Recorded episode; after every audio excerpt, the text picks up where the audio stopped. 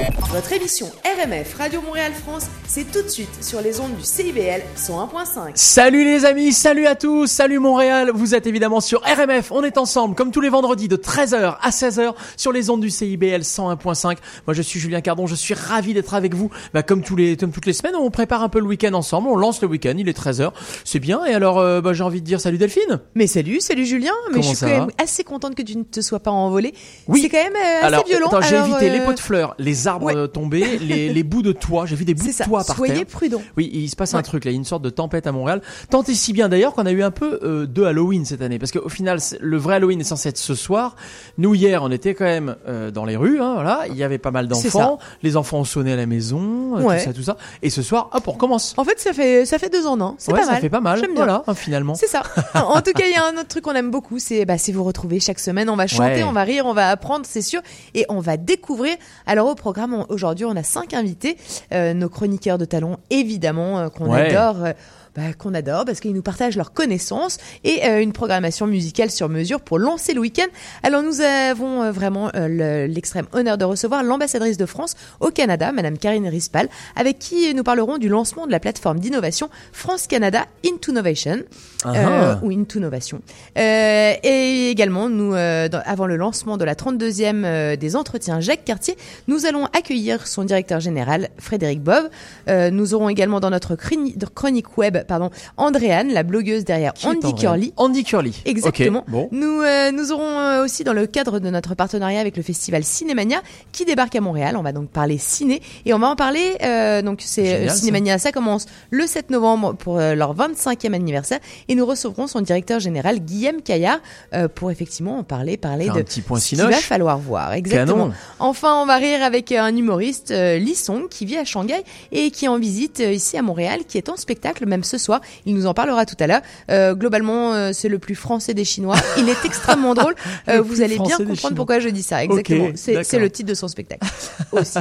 Euh, nous, aurons- nous avons évidemment euh, toute notre équipe de chroniqueurs avec qui il, ne serait pas possible de faire RMF Bah, et qu'on sans qui, remercie. évidemment. Et avec qui c'est totalement un plaisir euh, de faire cette émission. Et ouais, et notamment Cécile Lazartic-Chartier qui est déjà là. Ouais. Salut. Salut, Cécile. Bonjour. Salut. Eh, effectivement, donc on parlera ensemble interculturalité, hein, comme toutes les semaines. Euh, nous aurons également Anne Pelloise qui va nous emmener voyager avec des idées hein, plutôt insolites, j'ai envie de dire, Ouais. hein, en, en cette période. Un peu bizarre, on verra ça. J'aime bien, j'ai hâte. Eddie Malter nous parlera art contemporain et réalité virtuelle. Voilà tout Exactement. un programme. Euh, Daniel de Montplaisir va lui nous livrer les secrets et l'histoire d'un personnage d'une rue de Montréal.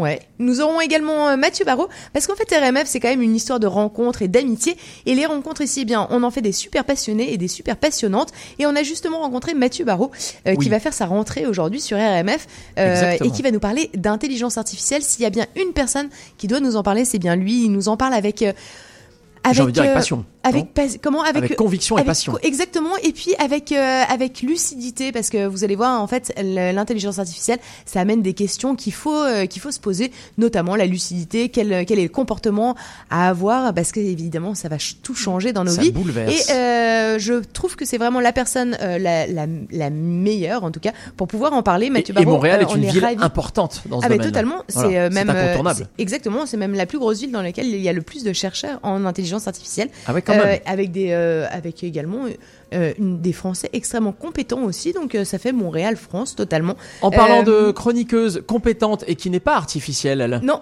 euh, c'est Mélanie Boud. Mélanie Boud, évidemment, elle nous parle de ses conseils vins et bulles chaque semaine, et ça nous permet pas de lancer le week-end. Exactement, côté musique, eh bien les standards seront là, les standards incontournables, les nouveautés, des hits, du kitsch, la nouvelle scène également seront là, avec notamment France Gall, Philippe Catherine, Angèle ou encore Ariane Moffat par exemple. Et on va commencer l'émission tout de suite avec une artiste qu'on adore euh, sur RMF, c'est Clara Luciani, son nouveau titre vient de sortir, ça s'appelle Ma sœur. Alors RMF, c'est parti.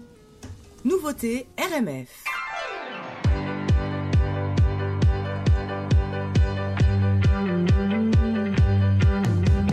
Ma sœur, nous avons des cœurs si à moi et chaque coup que tu reçois ricoche et me frappe de fois.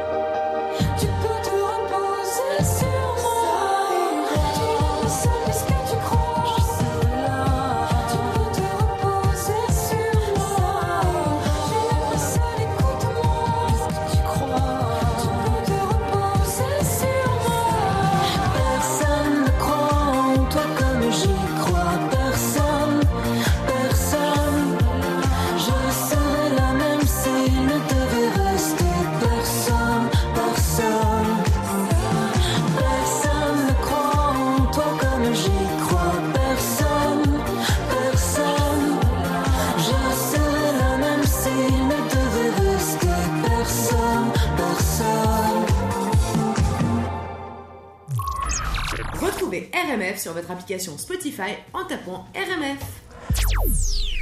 Nouveauté à l'instant, c'était Clara Luciani, ça s'appelle Ma sœur et c'est ce qu'on vient d'écouter sur RMF. Moi, je suis très très fan de Clara Luciani. J'espère Oui. que vous aussi. Oui. Et euh, j'aime beaucoup aussi savoir de quoi on parle et euh, de quoi on parle aujourd'hui avec euh, Cécile Lazartic-Chartier qui, comme chaque semaine, eh bien, nous fait une chronique sur l'interculturalité.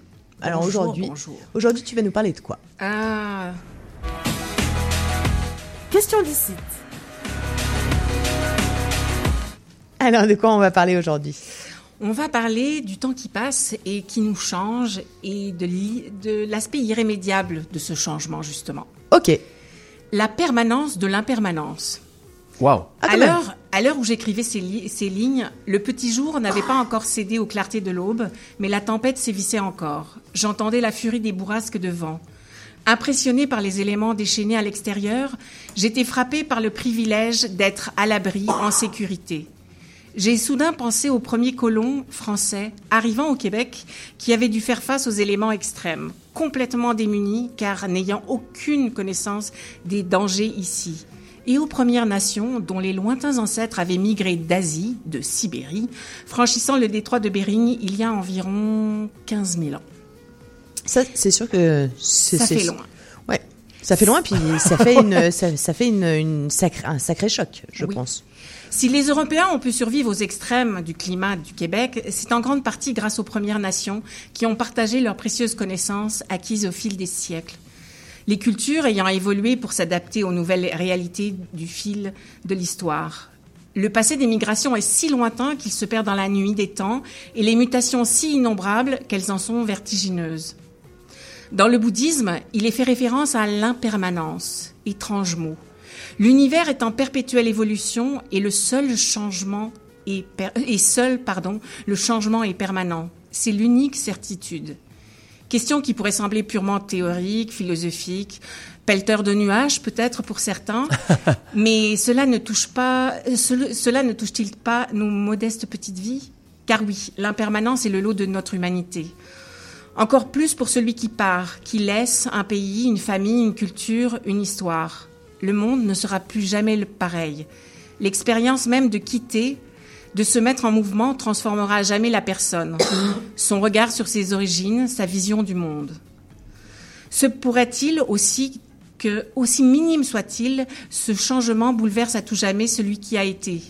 À ceux qui affirment, et j'en ai déjà entendu, que vivre ailleurs ne les avait pas changés, un tant soit peu, je pourrais dire qu'ils se fourvoient. Car quelle que soit l'intensité de l'expérience, qu'elle soit traumatisante pour les réfugiés ou privilégiée pour certains expatriés, on ne peut revenir en arrière. Qu'on le veuille ou non, partir pour vivre ailleurs nous change. On ne peut pas revenir dans le passé. Le monde a changé, notre pays d'origine a changé, et nous avons changé par rapport au point X, géographique ou temporel, de notre départ. En 1890, le poète français Edmond Haraucourt nous offrait ceci. Partir, c'est mourir un peu, c'est mourir à ce qu'on aime. On laisse un peu de soi-même en toute heure et en tout lieu. C'est toujours le deuil d'un vœu, le dernier vers d'un poème. Magnifique, ne trouvez-vous pas? Mais totalement. mais si le deuil du départ est prégnant, l'arrivée sur un nouveau territoire est d'une manière concomitante un espace de possible à conjuguer. Le Québec incarne bien cet espace au sens, au sens propre comme au sens figuré. Une nouvelle liberté à conquérir, parfois de haute lutte, il faut en convenir. Mais les humains, qui ont quitté la Sibérie il y a des millénaires, les différentes vagues d'immigrants au Québec, mués par une nécessité absolue ou un élan d'aventure, ont dû, c'est la condition sine qua non, se métisser, s'adapter, évoluer. On en revient à l'impermanence. Alors qu'adviendra-t-il du Québec avec nous, ici et maintenant? Voilà ma chronique du jour. Ah, ah, écoute. Ah. Pour illustrer, je voudrais partager un film qui, moi, m'a complètement bouleversée. C'est un film qui s'appelle Printemps, été, automne, hiver et printemps, d'un réalisateur euh, sud-coréen qui s'appelle Kim Ki-duk. Excusez mon, ma prononciation. Ah, Ça pas date facile, de hein. 2003, mais c'est encore d'actualité sur justement le cycle des saisons, le cycle de nos vies et l'impermanence. Ok, écoute, merci beaucoup. Merci. Avec plaisir. C'était la chronique Question d'ici. Cécile, ça j'ai nous- une petite question parce Oui. qu'en fait, effectivement, le- le- l'expatriation nous change, mais même le voyage en lui-même nous change. En fait, tout nous change finalement. Mais c'est Ouais. un peu le, le deuil de, de, de cette euh, immobilité euh, avec des idées euh, préconçues, c'est comme ci, c'est comme ça. Effectivement, le voyage nous change. Parce le, que ça le nous voyage en lui-même, même si même si on n'est pas amené, euh, je, je, je vois qu'Anne Pélois c'est arrivé. Justement, nous allons parler voyage ensemble après. mais effectivement, même un voyage temporaire, en tout cas, euh, nous change aussi dans, no- dans notre façon bah, de, de. On n'en revient jamais indemne d'un voyage. Ça nous Pour l'esprit. autant qu'on, pour autant qu'on s'ouvre à ce, à ce changement. Ah bah oui, c'est sûr. Ah bah c'est sûr que oui, une semaine euh, à Punta Cana sur une plage, euh, au- dans un club, globalement, on est on, on est moins ouvert au au, au Oui, tu peux le faire choix de rien voir. C'est Voilà, ça. C'est possible. Oui, c'est Tu fais possible comme aussi. tu veux, mais tu peux. Mais, mais tu reviens reposer. C'est chacun son truc. ok. Merci, euh, en tout cas, On repart en musique Mais évidemment qu'on repart en musique. Euh, bah, monument de la chanson française. Mais totalement. euh, monumente, monument de la- ça se dit pas monumente. Non, c'est tu un monument féminin, on va dire. Non C'est un monument féminin, exactement. C'est Franzial, c'est comment lui dire, et c'est tout de suite sur RMF. L'instant monument de la chanson française, c'est tout de suite sur RMR.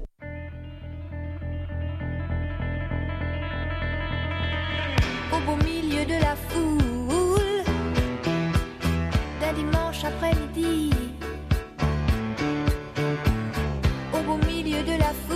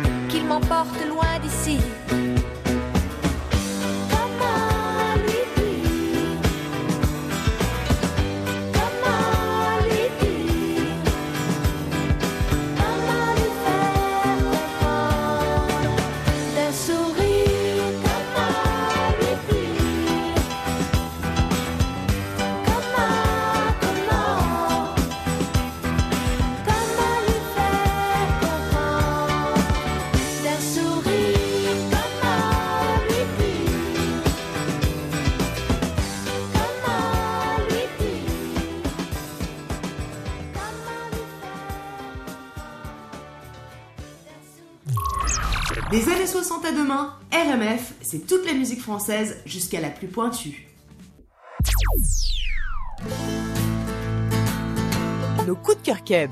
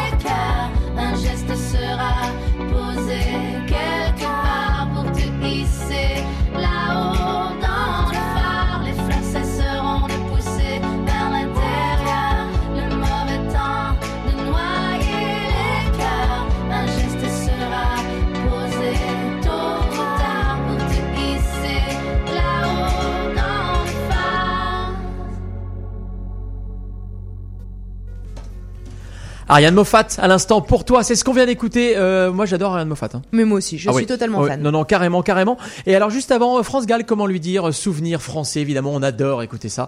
Et c'est ça, RMF, c'est une programmation musicale éclectique. On a la nouvelle scène, on a des coups de cœur québécois, on a les standards français, et on a On a une petite pastille un peu kitsch, un petit peu rétro, un petit peu vintage, etc. Euh, Aujourd'hui, bah, c'est euh, c'est le cas, c'est à cause des garçons. Et c'est tout de suite sur RMF. Et à cause des garçons, on chante à cause des garçons. Ouais. Tout simplement. L'instant kitsch, vintage.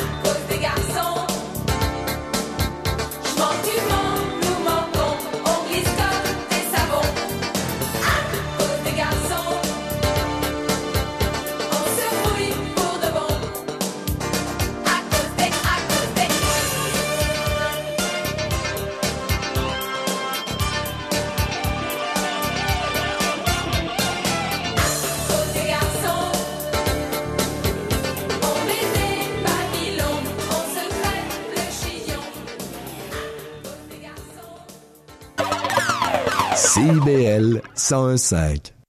Dans le cadre du mois du piéton, la Société de l'assurance automobile du Québec vous rappelle qu'au passage pour piétons, ce sont toujours eux qui ont la priorité. Faites attention aux piétons. Tous les jeudis de 9h à 11h, en rediffusion le samedi de 7h à 9h, Monsieur Bull et compagnie.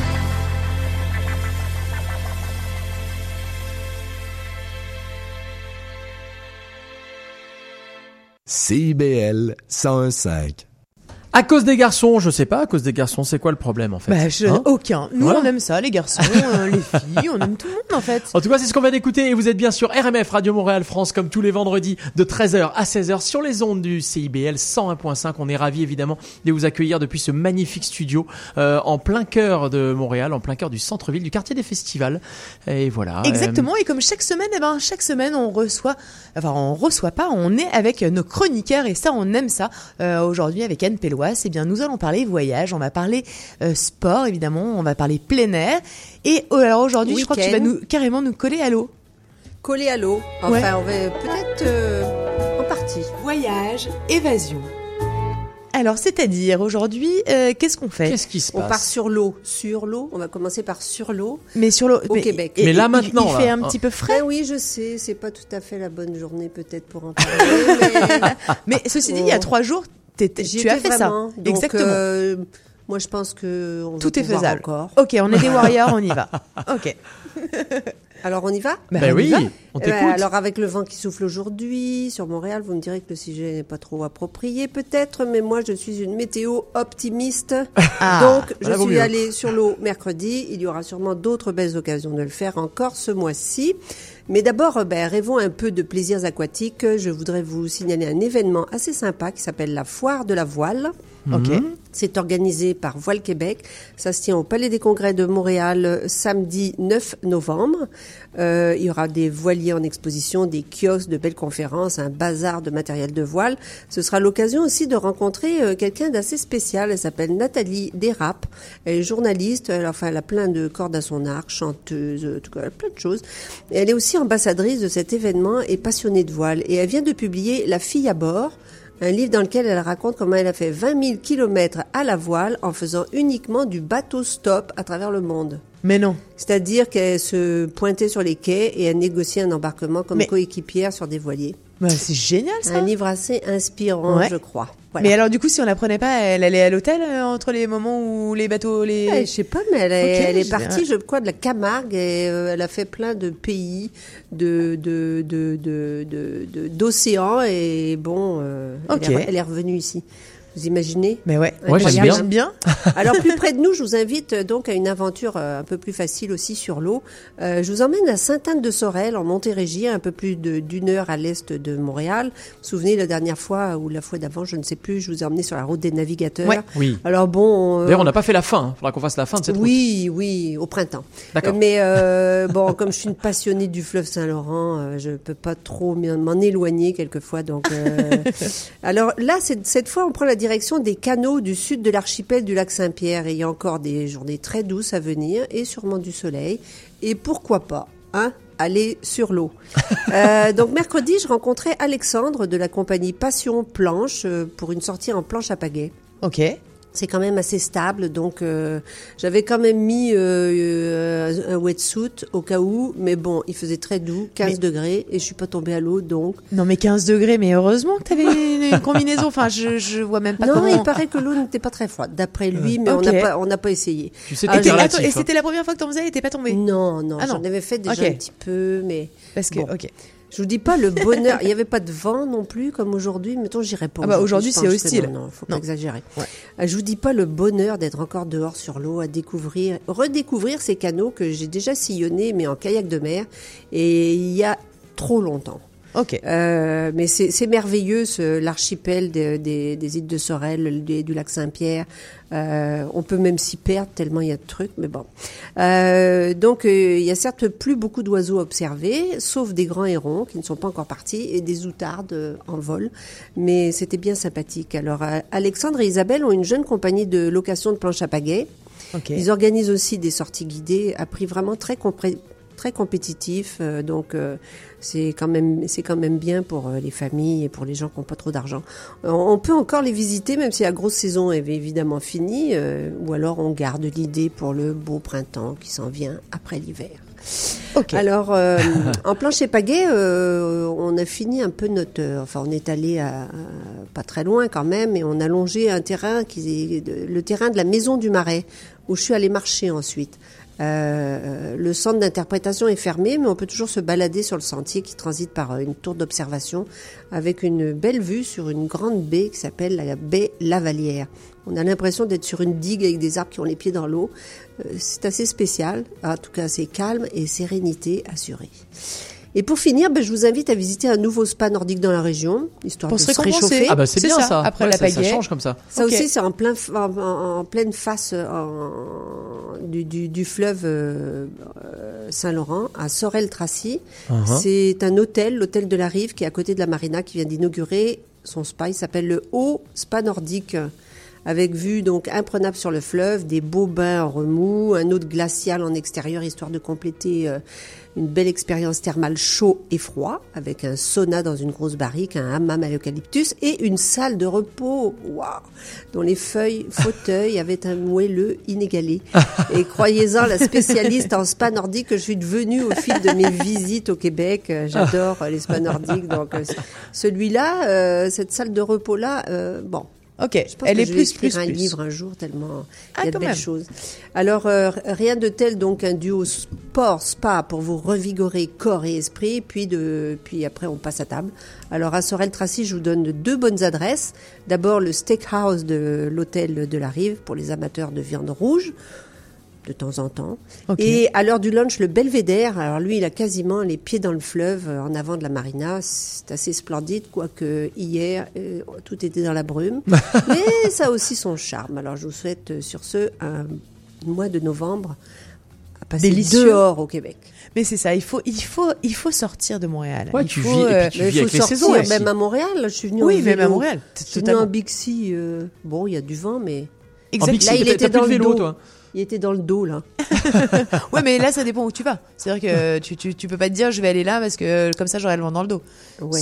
Là, tu te mets quand même des. euh, J'ai- là, j'ai eu tu de te la mets chance. des défis, J'ai eu de en la fait. chance. ok. Bon, merci beaucoup, Anne. Merci. C'était Voyage Évasion. Ouais, j'adore. Anne. Mais c'est vrai que ça fait un peu peur quand même le- la planche à pagaie maintenant tout de suite. Là. Et en, fait, c'est pas non. que ça fait peur, c'est que je trouve ça génial d'avoir Anne Et en qui, fait, nous, non. qui Mais nous oui. donne l'idée de le faire. qui me dit Jamais que c'est ça me serait venu à possible, l'idée. c'est possible Mais ce oui. week-end d'aller faire. euh, Mais oh là totalement. là, incroyable. Bon, Merci, enfin, on met une Anne. petite combinaison. Tout est possible. Merci beaucoup et Anne, on se retrouve évidemment bientôt. On reparlera euh, bah, voyage ensemble, voyage évasion. Parfois c'est loin, parfois c'est près. On verra ça. Exactement. Merci beaucoup. Et tout de suite, eh bien, on va repartir en musique. Qu'est-ce que vous en Mais pensez évidemment, on va repartir en musique avec un artiste qu'on adore, un artiste qui est venu euh, sur l'antenne d'RMF au printemps dernier. Il a fait euh, les festivals, il a fait notamment les Franco à Montréal. On l'adore, c'est Claudio Capéo et c'est tout de suite sur RMF. Attention, gros hit en France. Salut à tous, c'est Claudio Capéo sur Radio RMF.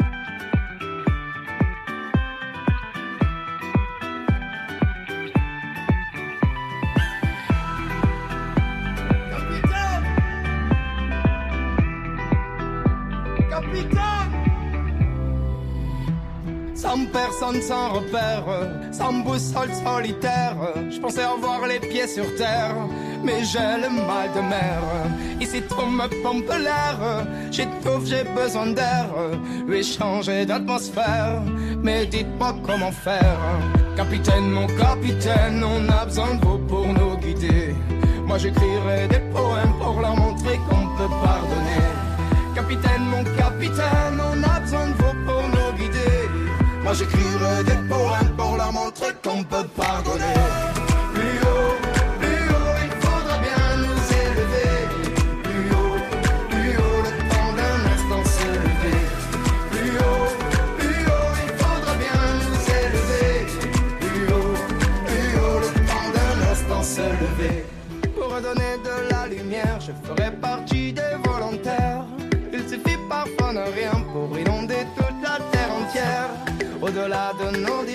au-delà de tout commentaire, que l'on soit né ici en France ou à l'autre bout de l'hémisphère. Capitaine, mon capitaine, on a besoin de vous pour nous guider. Moi j'écrirai des poèmes pour leur montrer qu'on peut pardonner. Capitaine, mon capitaine, on a besoin de vous pour nous guider. Moi j'écrirai des poèmes pour leur montrer qu'on peut pardonner.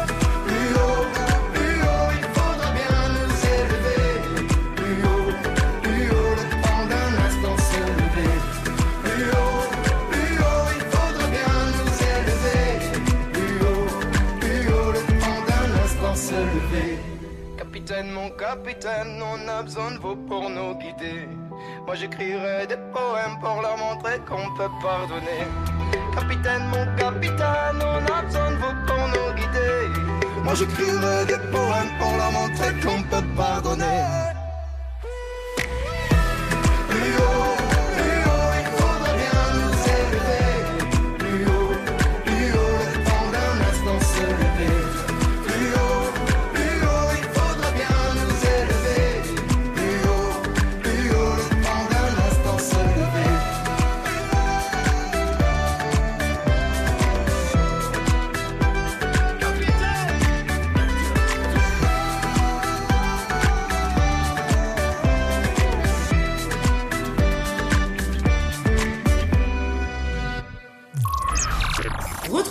Sur Facebook RMF Radio Montréal France.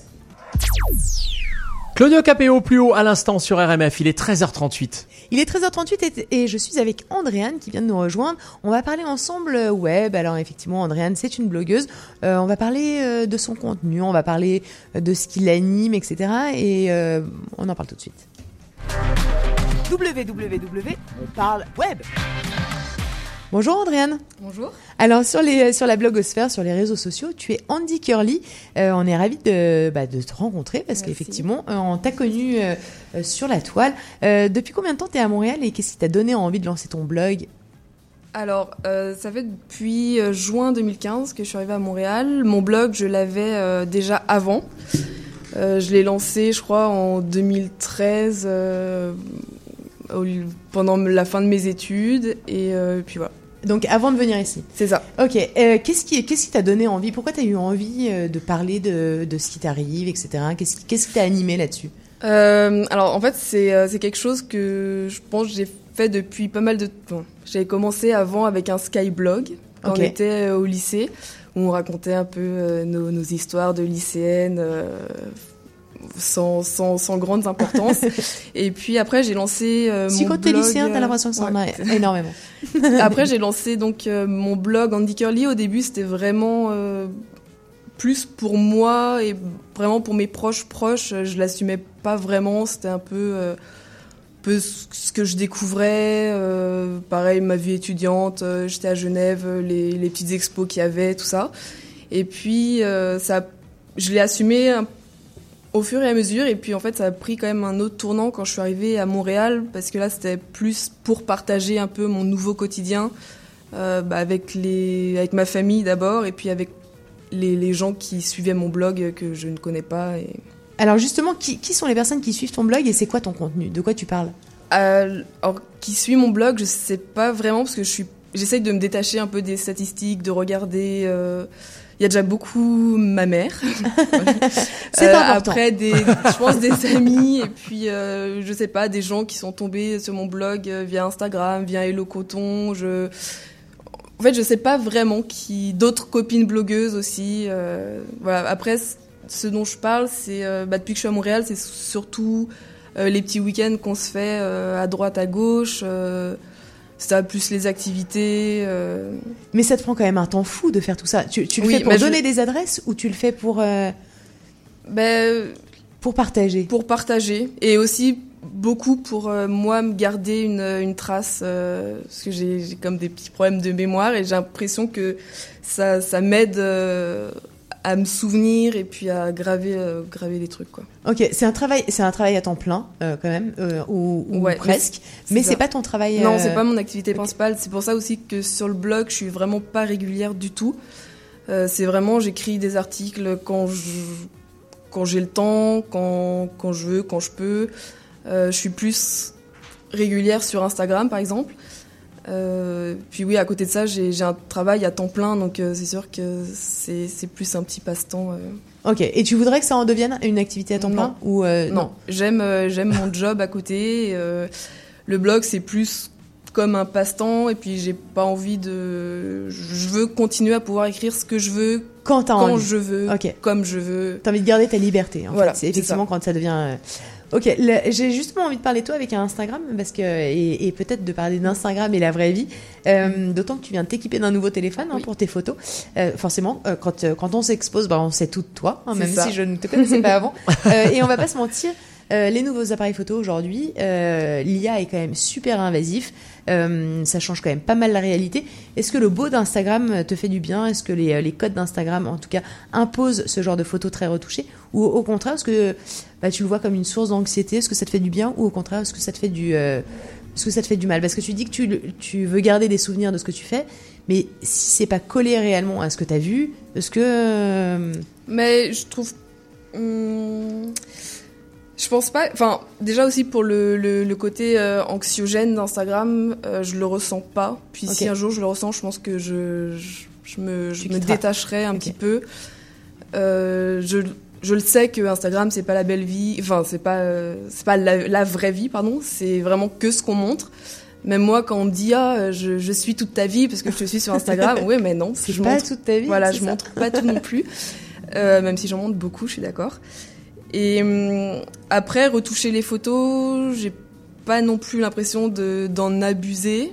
Euh, Mais ça je peut- ça trouve peut être que même aussi, hein. autour, dans, en ce moment, on revient plus sur. euh, bah, c'est sûr qu'on redresse des bâtiments, on peut peut-être effacer des petites choses, mais même ça, j'essaie. Enfin, à part redresser les, les, les, les bâtiments, par exemple, parce que j'ai beaucoup de photos de bâtiments et d'architecture, euh, j'essaye de les garder quand même un peu, euh, un peu comme je les ai vus. Mais, voilà. mais après, je me souviens, par exemple, au début d'Instagram, là, on avait des, des filtres euh, à gogo, et puis là, pour le coup, c'était euh, c'était complètement faussé, c'était des couleurs criardes, des, des, des saturations au maximum. Puis là, je trouve que quand on regarde les photos un peu en général, c'est quand même plus, euh, enfin, plus naturel, même. C'est si- plus naturel, mais esthétique. Oui, c'est ça. Même si derrière c'est très travaillé, les compositions et tout ça, je pense. Non mais c'est vrai que les filtres couleurs, ça, ça peut poser des problèmes. Enfin, je veux dire, c'est- Oui. Bah. on, on arrive à des moments parfois où tu, tu vois, le- la mer est turquoise alors qu'en fait c'est un lac qui Euh, peut oui, pas être ça, turquoise. on, sait qu'il ne l'est pas. Moi, moi, j'en ai, moi, j'en ai des photos du lac Champlain qu'on m'a Oui. envoyé. euh, ou le lac Champlain, mais j'ai l'impression que c'est la- je suis pas les voir le Caraïbes, même lac. fait, mais, Ouais, mais- mais qu'est-ce que c'est que c'est J'ai passé les- le même week-end au même endroit? Qu'est-ce que c'est? Mais ça m'a fait ça quand je suis allée, euh, je suis allée à Charlevoix euh, faire une, une rando. Et Ouais. en fait, Charlevoix, c'est surtout des conifères et puis des bouleaux, donc c'est juste vert et jaune. Puis je me souvenais d'avoir vu des photos avec des rouges, des oranges, incroyables. Puis je non, c'est oui. du mensonge. En fait, en fait c'est ça, c'est du mensonge. Et après, c'est un peu, c'est un peu, euh, c'est un peu dommage parce que euh, tu vois, tu fais ça pour le partage. Enfin, je sais pas si c'est dommage, tout le monde fait ce qu'il veut et c'est très bien. Mais je veux dire, euh, tu fais ça pour le partage, pour Mais tu partager des bonnes adresses. chose biaisé. Et mais oui, c'est ça. Du coup, Oui, après, biaisé, les gens arrivent, euh, mais c'est la déception. euh, Enfin, voilà. Euh, donc effectivement, les, euh, comment comment on peut te suivre euh, qui Comme sur quel réseau? Quel, quel, quel est d'ailleurs le réseau que tu préfères sur le web? C'est Instagram. Ok. C'est vraiment Vraiment. sur lequel tu je trouves que le plus de temps. ouais. Après, j'ai un petit peu de Twitter, mais c'est plus pour suivre pour suivre les infos ou des amis ou quoi.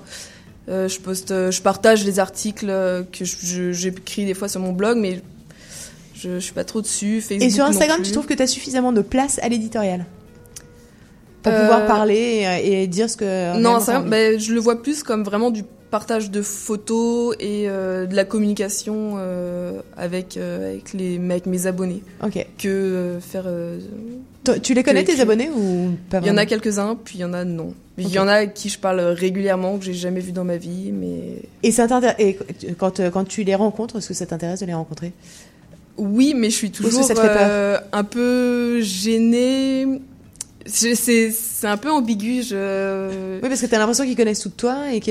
Ouais, j'ai des Enfin, très bonnes copines que j'ai mais- rencontrées grâce à Instagram. Donc euh, pour ça c'est super. Et puis je sais qu'il y a des fois euh, je croise quelques personnes, je sais qu'on s'est déjà parlé sur Instagram, mais là je- quand je les vois, quand je m'en trouve face à face, c'est un peu euh, salut, ça va? Puis on a plus rien à se dire alors qu'on parle sur Instagram, c'est très bizarre. ok, écoute, merci beaucoup Andy Curly. On, euh, on te suit effectivement sur tous tes réseaux, euh, euh, sur Andy, A-N-D-Y, qui est Curly, C-U-R-L-Y. Effectivement, euh, tu, es, euh, bah, tu es bouclé. J'imagine que Merci. c'est pour ça. Oui, ça vient de là. Merci. merci, Merci beaucoup, Andréane. beaucoup. Bon week-end. C'était www. On parle web. Et effectivement, on parle web, et c'est vrai qu'Instagram, ça, ça prend une place assez, assez importante. Et euh, Ouais. on est ravis du coup de voilà de pouvoir échanger un petit peu avec des, des Bah, avec- personnes qui ont une influence sur ce réseau. Exactement. euh, et et qui puis, nous donnent un peu leur euh, avis. ça, moi, ça me fait plaisir aussi de partager les contenus que je trouve extrêmement beaux et puis Oui. que je trouve euh, plaisants à regarder, etc. Euh, on repart avec, euh, en musique avec l'instant branchouille? Ouais, l'instant branchouille, on adore, c'est la nouvelle scène française avec euh, beaucoup d'artistes, des groupes, euh, donc de nouvelles scènes qui souvent viennent d'ailleurs euh, en concert à Montréal, soit dans des petites salles, soit dans des festivals, des pique-niques électroniques, les Franco, etc. Et on est ravis effectivement nous de vous faire découvrir ça. Et par exemple, tout de suite, on va écouter Isaac Delusion, c'est leur dernier titre, ça s'appelle Pas l'habitude, et c'est tout de suite sur RMF. L'instant branchouille, c'est tout de suite sur RMF.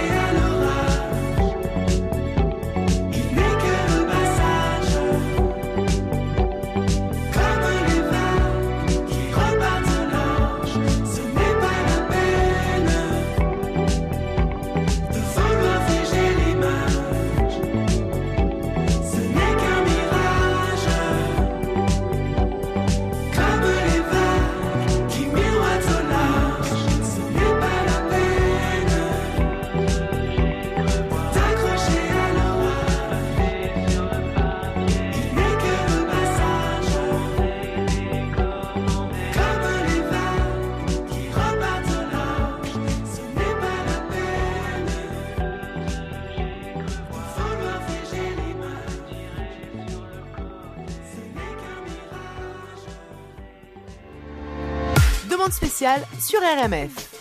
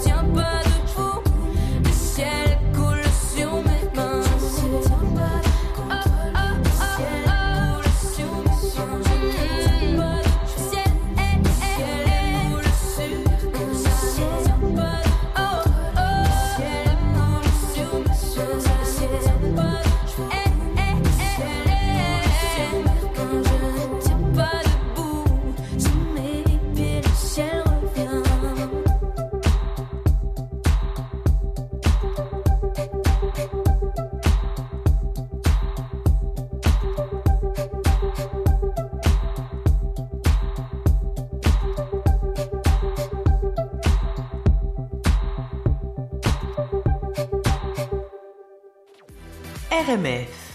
Salut, c'est Offenbach sur RMF. Salut à tous, c'est Grand Corps Malade sur RMF. Salut, c'est de Préto, vous êtes sur RMF. Hey, bonjour tout le monde, c'est Gilles Montagnier. Si, si, c'est vrai. hein.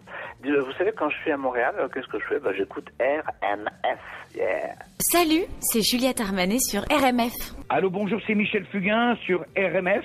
Bonjour, c'est Rock Voisin, vous écoutez RMF à Montréal. Ah, bonjour, c'est Lambert Wilson. euh, je suis passage à Montréal et comme à chaque fois ici, j'écoute RMF. Salut, c'est Chaton sur RMF. Tellement heureux que vous me jouiez. Gros bisous de Paris. Je vous aime. Salut, c'est Harry Habitant et vous écoutez RMF. Bonjour, Charlie Couture avec vous sur Radio Montréal France. Bonjour, ici Émile Bilodeau et vous écoutez la super gang de RMF. Salut, c'est Feu Chatterton, on est sur RMF. Bonjour tout le monde, c'est Jérôme Couture, vous êtes sur RMF. Bonjour, chers auditeurs, c'est Liane Folly sur RMF. Bonjour, c'est Lou Doyen, vous êtes sur RMF. Salut, c'est Pomme sur RMF. Salut, c'est Radio Elvis sur RMF. Oui, bonjour, euh, ici David d'Alpha Rococo et vous écoutez RMF. Salut, c'est Yves, vous écoutez RMF. Bonjour, c'est Arthur sur RMF. Salut, ici Fanny Bloom, vous écoutez RMF. Salut, c'est Polo et Pan sur RMF. RMF. À l'instant, euh, on parlait de Polo et Pan. C'est plutôt Polo et Pan qui se présentaient sur RMF parce qu'ils sont déjà venus à l'antenne. Ils sont venus lors de leur dernier concert. C'était euh, l'hiver dernier euh, pour Igloo Fest. Ils étaient en, en basket. euh, tu te souviens? Mais totalement. Voilà. Et alors la bonne la nouvelle neige. pour tous les fans de Polo et Pan, c'est que Polo et Pan est en concert. Enfin, ils sont en concert de nouveau demain soir. C'est au MTLUS, euh, juste en face du studio de la radio, en plein euh, cœur de Montréal. Et la deuxième autre bonne nouvelle, c'est que la semaine prochaine, ils seront à l'antenne sur RMF. On les aura de nouveau en entrevue. Tu vas pouvoir faire un petit peu le point avec eux, hein, savoir où ils en sont depuis six mois. Euh, là, ils sont venus en, ils sont venus l'hiver. Là, ils viennent en automne. On Ils ont un une petit grosse peu. actu aussi. Ils ont, euh, Ouais. ils ont été sélectionnés pour Oshiaga. Enfin, on, Ah. on parlera musique euh, avec eux avec grand Exactement. plaisir. Là, nous allons parler cinéma. Ah, mais que, ça, c'est euh, bien aussi. bah, c'est le temps total, euh, totalement parfait pour parler du cinéma avec euh, bah, la, la, la nouvelle édition de Cinémania avec une programmation absolument formidable. Euh, tout de suite, eh bien, nous recevons et nous avons à l'antenne Guillaume, euh, Guillaume Caillard, qui est le directeur de ce festival. Bonjour Guillaume. Bonjour. On est absolument ravis euh, bah, de te recevoir. Est-ce que euh, Merci. euh, cette, cette, cette édition-là, où il y a vraiment une programmation formidable, elle est, euh, elle a quand même un point commun toute cette, euh, toute cette euh, programmation. Ce sont les femmes. Est-ce que c'est pour faire écho à la montée des actrices, des femmes à Cannes, pour faire entendre en tout cas les femmes dans le cinéma? Oui, tout à fait. C'est dans la lignée des choses. C'est certain que l'an dernier, nous avions déjà commencé à nous poser la question, et cette année en particulier, avec la sélection que nous avons, on constate une prise en main euh, assez euh, radicale par des réalisatrices Mhm. de problématiques, de sujets de société extrêmement forts, comme euh, c'est le cas avec par exemple Mounia Medour, qui est la réalisatrice d'un film algérien, Papicha, qui euh, parle de la jeunesse algérienne dans les années 90, féminine, en proie au prosélytisme et aux fondamentalistes euh, religieux. Donc ça, c'est vraiment un, un film fort, par exemple, et en plus, il a été actuellement censuré euh, Ouais, bien en sûr. Algérie, et Ouais. malgré cela, euh, sélectionné euh, par le pays pour euh, la course aux Oscars. Donc c'est un exemple, il y en a plusieurs à Cinémania. C'est vrai qu'on a un parcours féminin qui se trace dès l'ouverture, jeudi prochain, avec euh, Portrait de la jeune fille en feu, qui sera présenté au cinéma impérial le 7 novembre. Un grand film réalisé par euh, Céline Sciamma, qui représente la génération euh, de réalisatrices françaises montantes. Et euh, c'est un film très féminin, puisque c'est une histoire, une idylle amoureuse entre deux femmes en avance sur leur temps dans la France du XVIIIe siècle. On en retrouve plusieurs comme ça, des films de femmes à Cinémania cette année, en effet. les, les films, on peut les voir dans quelle salle? C'est quoi les euh, Cinémania se déploie particulièrement au, au, euh, cinéma impérial, qui est notre lieu euh, principal, mais aussi à la Cinémathèque québécoise, au cinéma du Parc, au Théâtre Outremont, au Centre Phi, euh, au, euh, à l'hôtel Sofitel, et je pense que j'en ai pas oublié, si, le cinéma du musée. Ok. Euh, vous avez vraiment effectivement une, sélection totalement fantastique cette année. J'encourage absolument tous nos auditeurs à aller prendre des billets pour euh, s'immerger dans les salles euh, obscures. Est-ce que le cinéma francophone va bien? Et pourquoi les films en fait mettent tant de temps à traverser les océans et parfois même ne les traversent pas? Alors le cinéma francophone, il va très bien en termes de créativité, en termes de prise en main de thématiques euh, actuelles, contemporaines, qui euh, euh, marquent nos sociétés. C'est ce qu'on constate cette année avec des films par exemple comme Les Misérables. Donc en termes créatifs, en, en termes de soutien, je pense que nous avons de la chance dans l'espace francophone et à travers les différentes cinématographies, les différentes institutions, d'avoir un soutien politique, un soutien institutionnel et puis une réceptivité de la société. Après, c'est clair que euh, selon les territoires, il y a euh, des, euh, des, problématiques qui se posent de diffusion en salle, et c'est là qu'un événement tel que le nôtre, en particulier au Québec, mhm. va vraiment faire partie de l'équation. le cinéma francophone perd des, des spectateurs en Amérique du Nord, au Québec aussi. C'est certain que le marché québécois, euh, disons, au niveau du cinéma francophone, est celui qui se porte le mieux dans toute l'Amérique du Nord. Mais euh, ça reste toujours euh, un chemin difficile, un chemin du combattant. C'est pour cela que Cinémania joue un rôle là-dedans, collabore avec les distributeurs, avec les médias pour assurer une visibilité, puis surtout un avenir, une relève des spectateurs. Et nous nous euh, penchons en particulier sur cette question euh, cette année avec différents programmes d'éducation et des colloques sur l'éducation à l'image. Oui, parce qu'effectivement, Cinémania, c'est évidemment grand public, mais c'est aussi pour les passionnés euh, hyper pointus, pour les professionnels aussi. ça permet de, de, pouvoir avoir des discussions, des colloques. J'ai une petite question pour cette édition de Cinémania. Il y a 14 avant-premières avec acteurs, actrices, réalisateurs, réalisatrices. Qu'est-ce qu'on est susceptible de croiser ici à Montréal durant Cinémania? Alors euh, cette année, je dirais que nous avons euh, euh, des, une délégation qui est particulièrement riche, avec par exemple Marie Gillin, qui est une, une actrice franco-belge. Comme beaucoup de Belges, elle a fait une grande carrière en France et elle a traversé les 20 dernières années, les 30 dernières années, puisqu'elle a commencé très jeune, comme euh, une actrice importante du cinéma euh, français. On s'en souvient par exemple dans Le, Bossu. Euh, on va présenter cette année à la Cinémathèque québécoise, dans le cadre d'un focus, plusieurs films de Marie Gillin, avec Marie Gillin. Et donc c'est vraiment une grande traversée de sa carrière et je crois que ça va être absolument passionnant de pouvoir faire sa rencontre. Elle vient pas seule à Cinémania puisqu'on a Patrick Fabre, on parlait tout à l'heure de la place des femmes. Patrick présente un documentaire à la Cinémathèque québécoise euh, vendredi 8 novembre, un documentaire euh, dont l'accès sera euh, libre, gratuit, suivi d'une discussion sur justement la montée des marches qui a eu lieu à Cannes avec 82 personnalités du cinéma féminine. Donc on aura un débat par la suite. On va trouver à Cinémania Zabou Bretman, la réalisatrice. Elle réalise pour la première fois son euh, film un film d'animation. Ça tombe bien puisque c'est la première fois que Cinémania, en 25 ans, euh, présente un film d'animation. Nous aurons aussi... Euh, c'est les Hirondelles de Kaboul. C'est les Hirondelles de Kaboul, exactement, qui sera présenté dimanche. Également, on va pouvoir faire la rencontre à Cinémania de, des acteurs du film Les Misérables, Les Misérables qui représentent la France dans la course aux Oscars. On a trois acteurs du film qui, qui qui viennent à la rencontre des spectateurs montréalais à travers les deux séances qui seront présentées. Antonin Baudry pour euh, pour euh, nommer euh, ce jeune réalisateur qui se retrouve avec un budget de 20 millions d'euros pour son premier film, Le Chant du Loup, mmh. qu'on va présenter le samedi 16 novembre. Avec Kassovitz Avec Kassovitz, que nous avions reçu l'an dernier, c'est vrai. Mmh. Et je dirais un incontournable également, c'est Léo Carman qui réalise son premier film, La dernière vie de Simon, très inspiré des premiers films de, Spielberg, euh, The Goonies, ou alors par exemple dans l'ambiance qu'on peut retrouver dans une série comme euh, Stranger Things. C'est un très beau film qui sera présenté euh, le 14 et le 17 novembre. Ok. Très bien. Hum, est-ce que, euh, euh, en gros, j'avais envie de vous dire ce que, quelle était ma sélection et me dire si je dois en rajouter, etc. D'accord. Parce que j'ai vraiment très envie d'aller voir. Alors, euh, évidemment, j'avais envie d'aller voir les Hirondelles de Kaboul avec Zabou Bretman, donc en voix, parce que c'est effectivement du, du film d'animation. Les Misérables, bah, évidemment, pour le clin d'œil sur la, la France d'aujourd'hui.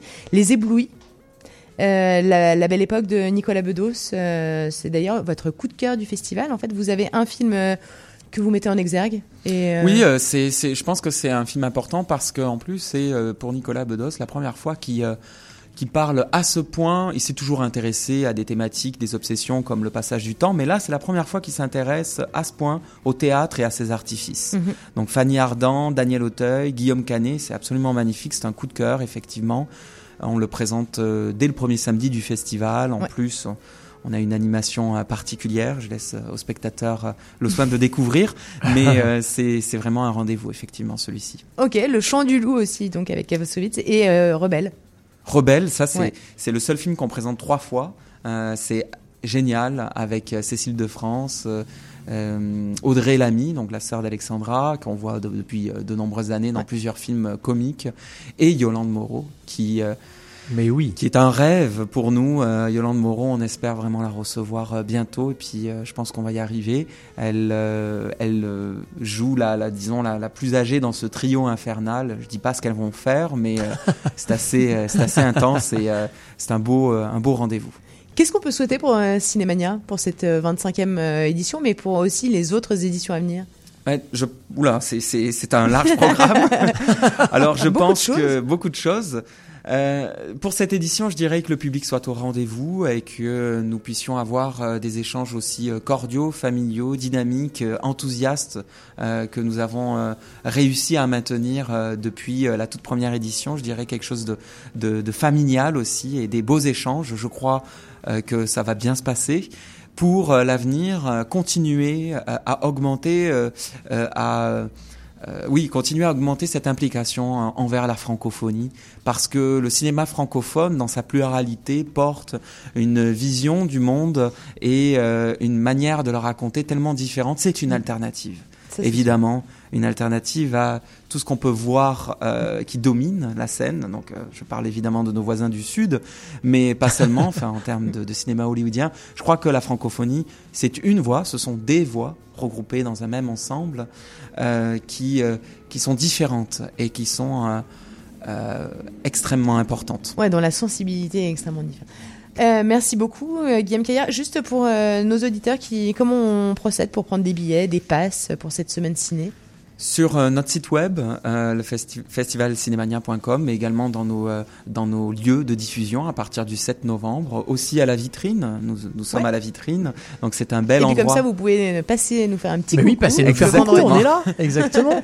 Exactement, donc c'est c'est tout en ligne et puis il faut faire euh, vite puisqu'il y a déjà des séances qui sont euh, qui sont Complètes. euh, quasi complètes, notamment l'ouverture, mais il reste encore quelques places et puis euh, pour nos événements, il faut suivre les liens sur sur le site. On a plusieurs rencontres, notamment le premier week-end du festival, euh, une, autre- une rencontre sur les Oscars euh, qui aura lieu au Sofitel. Là, il faut euh, vraiment se presser à la Cinémathèque. Tout, tout est indiqué sur notre site. Ok, merci beaucoup. Merci à vous. beaucoup. Merci Guillaume. Ouais, effectivement, super semaine de cinéma à venir avec le festival Cinémania. Puis On je trouve que c'est absolument parfait comme euh, moment de l'année aussi pour euh, ce Mais festival. attends, on- est-ce que tu es d'accord que le mois de novembre, c'est le mois du cinéma? Bah, c'est le mois Enfin, du tu sais, cinéma. en tant Non, que spectateur. c'est tous les mois, le oui, mois mais du moi, cinéma, je trouve mais que c'est le, tu sais, le c'est le mois bon du mois cinéma. pour aller Ouais, s'enfermer dans les salles obscures. C'est vrai, Je totalement. trouve. hein. Totalement. Bon, et notamment aujourd'hui, tu vois, avec le, le météo qu'on a, euh, ce serait pas mal. d'aller aller au Cinoche. C'est certain. on pourrait aussi aller à New York et en tout cas, Mais on va y aller avec toi. Euh, c'est téléphone tout de suite sur RMF. L'instant monument de la musique française, c'est tout de suite sur RMF.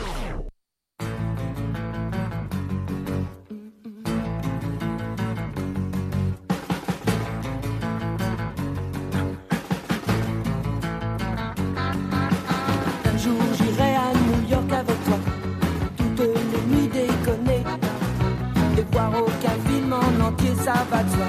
Avoir la vie partagée,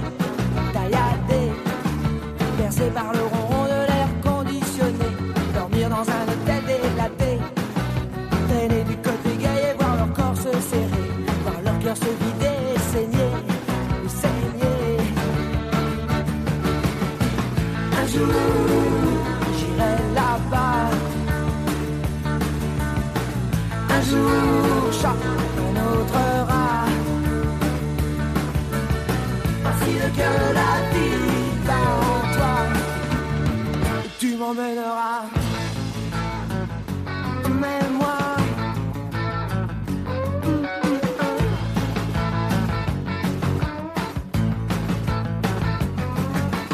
Un jour j'aurai New York au bout des doigts. On y jouera, tu verras. Dans les clubs il fait noir, mais il ne fait pas froid. me fait pas froid si t'y crois, j'y crois. Les flaques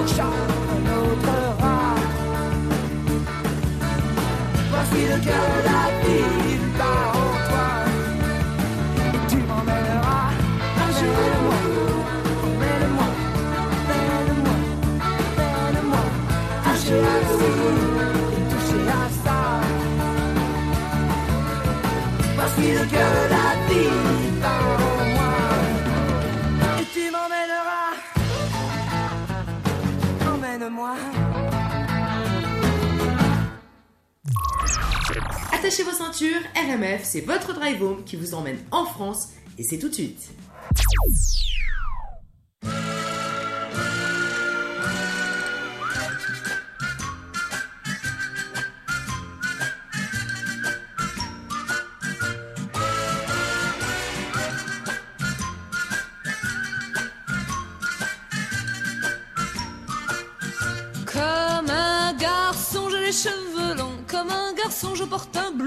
Un médaillon, un gros ceinturon. Comme un garçon, comme un garçon, moi je suis têtu. Et bien souvent, moi je distribue des corrections. Faut faire attention, comme un garçon. Pourtant, je ne suis qu'une fille. Mais quand je suis dans tes bras. Je ne suis qu'une petite fille perdue quand tu n'es plus là. Comme un garçon, moi j'ai ma moto. Comme un garçon, je fais du rodéo. C'est la terreur à 200 à l'heure. Comme un garçon, comme un garçon, de rien. Comme un garçon, moi j'ai des copains. Et dans la bande, c'est moi qui commande. Comme un garçon. Pourtant, je ne suis qu'une fille. Mais quand je suis avec toi, je ne suis qu'une petite fille. Oh, tu fais ce que tu veux de moi. Comme un garçon, j'ai les cheveux longs. Comme un garçon, je porte un blouson, un médaillon, un gros ceinturon. Comme un garçon, comme un garçon, toi tu n'es pas très attentionné, t'es décontracté. Mais avec toi, je ne suis plus jamais comme un garçon. Je suis une petite fille. Oh, tu fais ce que tu veux de moi. Je suis une toute petite fille. C'est beaucoup mieux comme ça.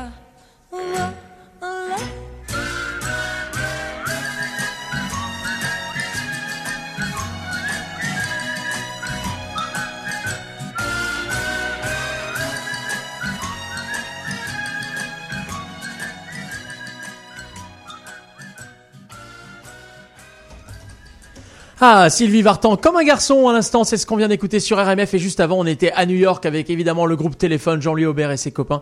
Mais qu'est-ce que c'est bon ce titre? Et ça va être extrêmement facile de faire des transitions parce que effectivement, bah, comme un garçon, je suis avec un garçon Ouais, en bah, face ça, de t'avais moi une chance sur deux, et qui en fois. plus de ça, oui c'est vrai, c'est pas faux, et euh, qui en plus de ça, euh, avec bah, deux garçons, il y a Eddie Alter qui est arrivé Sylvie dans le Vartan, studio. ouais. Comment ça, il connaît Sylvie Vartan Qui connaît Sylvie Vartan Parce que pendant qu'il y avait Sylvie Vartan, il m'a dit que Sylvie Vartan avait permis de lui faire euh, découvrir le- le- la, la langue française. D'accord, et cas. on parle de qui alors? Euh, On parle de Lisson. Bonjour Lisson. Bonjour. Salut, bienvenue. Alors, est-ce que tu peux te présenter un peu, nous dire qui tu es et, pourquoi tu vas là et ce qu'est-ce qui se passe, en fait exactement. ouais, alors euh, donc euh, moi je m'appelle Lisson, je suis chinois, je suis passionné de la langue française, de la culture française. Alors euh, à partir de l'âge de 10 17 ans, j'ai commencé l'apprentissage de- de cette langue en Chine. Ensuite, je suis allé étudier à Brest, voilà. Ah ouais, je quand suis même. resté un an. Les Bretons m'ont bien accueilli. Ensuite, je suis retourné en Chine. Mais oui, ils sont adorables les Bretons. J'adore les Bretons. Mais oui, évidemment. Le Kuyarman, j'adore ça. Ah, oui, Et- aussi. Et, et En, ensuite, en plus, une fois que tu sais écrire le Kunyaman, tu sais écrire quasiment Tu sais tous les mots en écrire en- français. ouais, c'est ça. Ouais. C'est vrai. C'est vrai. K-O-U-I-N-A-M-A-2-N. Tu sais que je pense qu'il y a beaucoup de Français qui ne savent pas balai- écrire. ouais, je suis d'accord Oui, avec toi. Bravo, bravo. Donc euh, ensuite, je suis retourné en Chine, j'ai fini mon diplôme. Après, je suis allé étudier le cinéma à Paris. Euh, donc je suis resté 4 ans en France. Après, j'ai rencontré une femme, une Française, qui m'a finalement embarqué euh, en Chine. Retour aux sources. Ok. Voilà, donc, euh, du coup, je suis resté. euh, Enfin, maintenant, j'y suis toujours. hein, C'est-à-dire, euh, en 2008, je suis rentré en Chine. Et à partir de là, euh, j'étais présentateur de télé. J'ai travaillé pour euh, des institutions officielles, ambassades, consulats.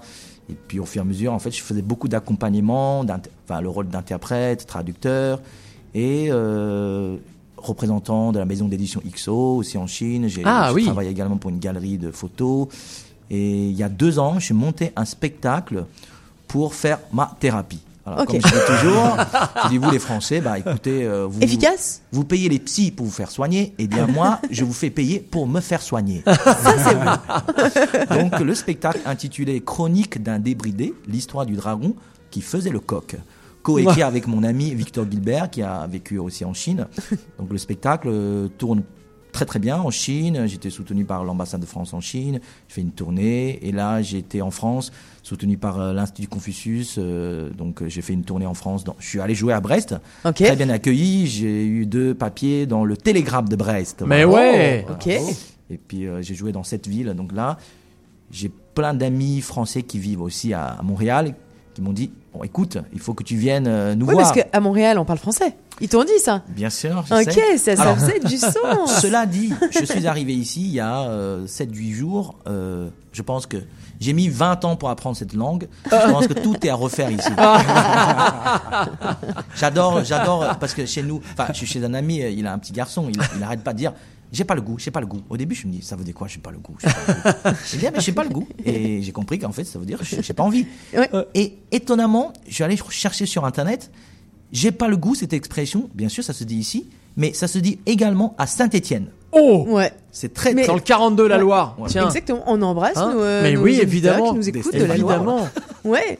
Le, le- du coup, qu'est-ce que tu viens faire ici? Tu as eu un spectacle ce soir. Voilà, donc du coup, ça se passe Du coup. hyper bien ici. Non, t'es hyper français, t'as dit du coup. Hein, je je sais pas. Ah, ça se dit pas ici, je sais pas.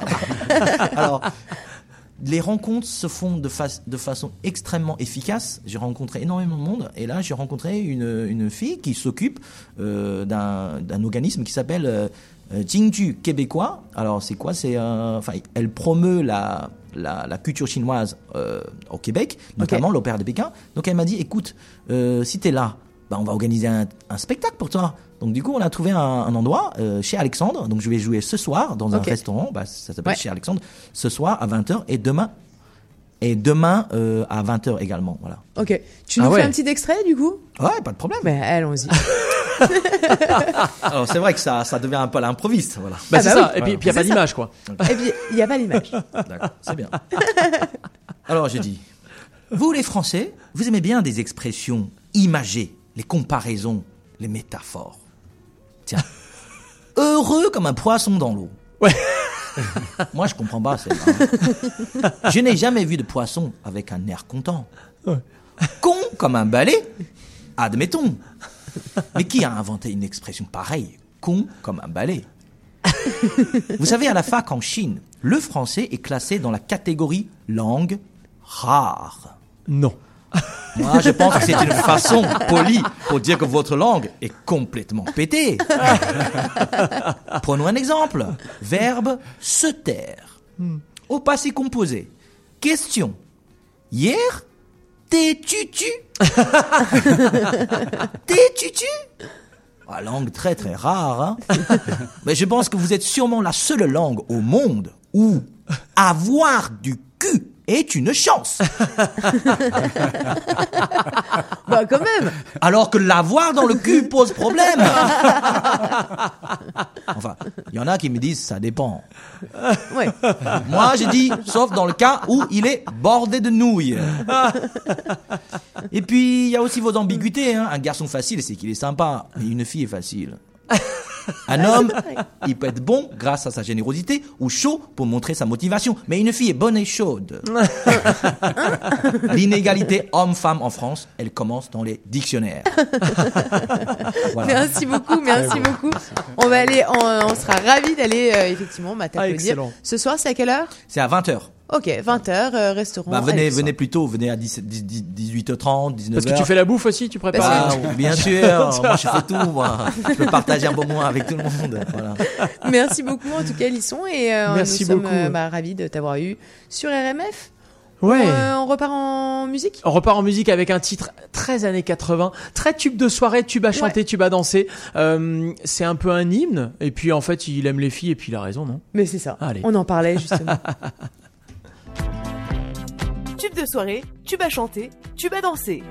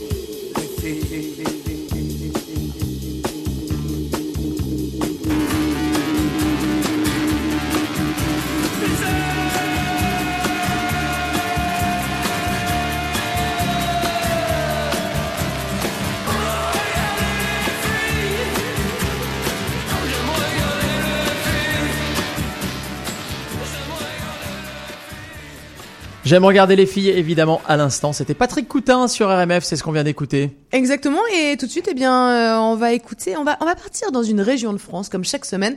On met une région à l'honneur, parce que euh, voilà, il y a plein de régions, il y a plein de très belles régions en France. Euh, Aujourd'hui, on part en Bourgogne. On part en Bourgogne avec euh, la fille du coupeur de joint. Et euh, effectivement, on aime, bah, on aime vous. T'aimes couper les joints, toi? euh, couper les joints, ouais, pourquoi Non, pas. mais attends, ce qu'il faut Euh, savoir, ceci dit, c'est que maintenant c'est légal ici. Mais totalement. Alors, évidemment, je avant, pourrais très bien couper pas. euh, les joints. Mais oui. J'avoue que c'est possible. Avant, on ne pouvait pas, maintenant on peut. Ouais, c'est Donc ça. en fait, euh, ouais. on, va peut. laisser euh, Hubert Félix, euh, Tiffany Eh bah, allons-y. Voilà. Allez, c'est parti. Vous êtes de Bourgogne-Franche-Comté, RMF vous accompagne à Montréal.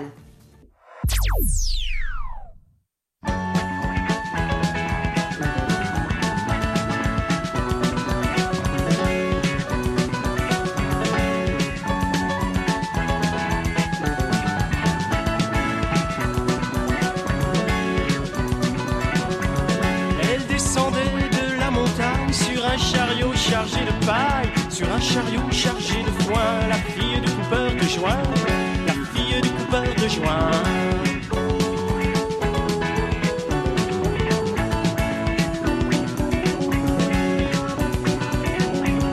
Elle descendait de la montagne en chantant une chanson paillarde, une chanson de collégien, la fille du coupeur de joint, la fille du coupeur de joint.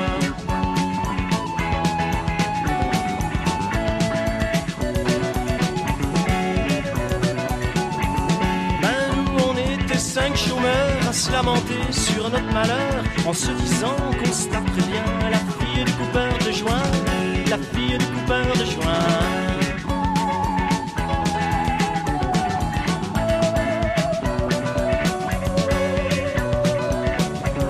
Elle descendait de la montagne, qu'elle nous voit vers les murailles, et qu'elle nous fait coucou les gens, la fille du coupeur de joint, la fille du coupeur de joint.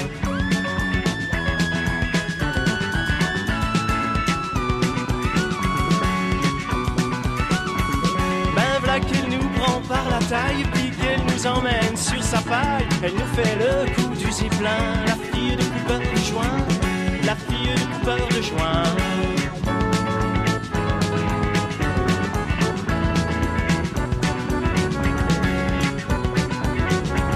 Ah ben nous on était cinq chômeurs à se payer une tranche de bonheur, une tranche de tagada de soin de soin, la fille du coupeur de joint,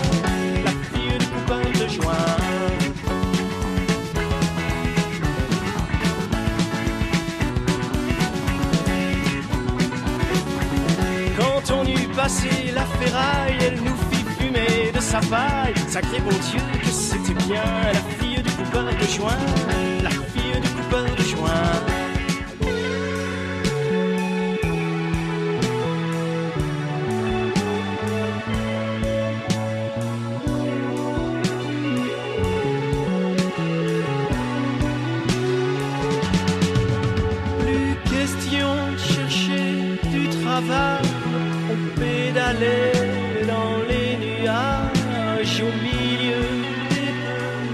La fille du coupeur de joint. RMF. La fille du coupeur de joint, Hubert Félix Tiefen, à l'instant. C'est ce qu'on vient d'écouter sur RMF. RMF, il est 14h28. Il est 14h28 et alors, euh, bah, toi, tu n'as pas fumé de joint, hein, tu me parlais totalement excité et j'aime ça. Euh, C'était Eddie Melter. Eddie Melter, eh bien, tu vas nous parler de ce qu'il faut voir, en tout cas, à Montréal, euh, en expo, en culture, etc. Montréal Culture.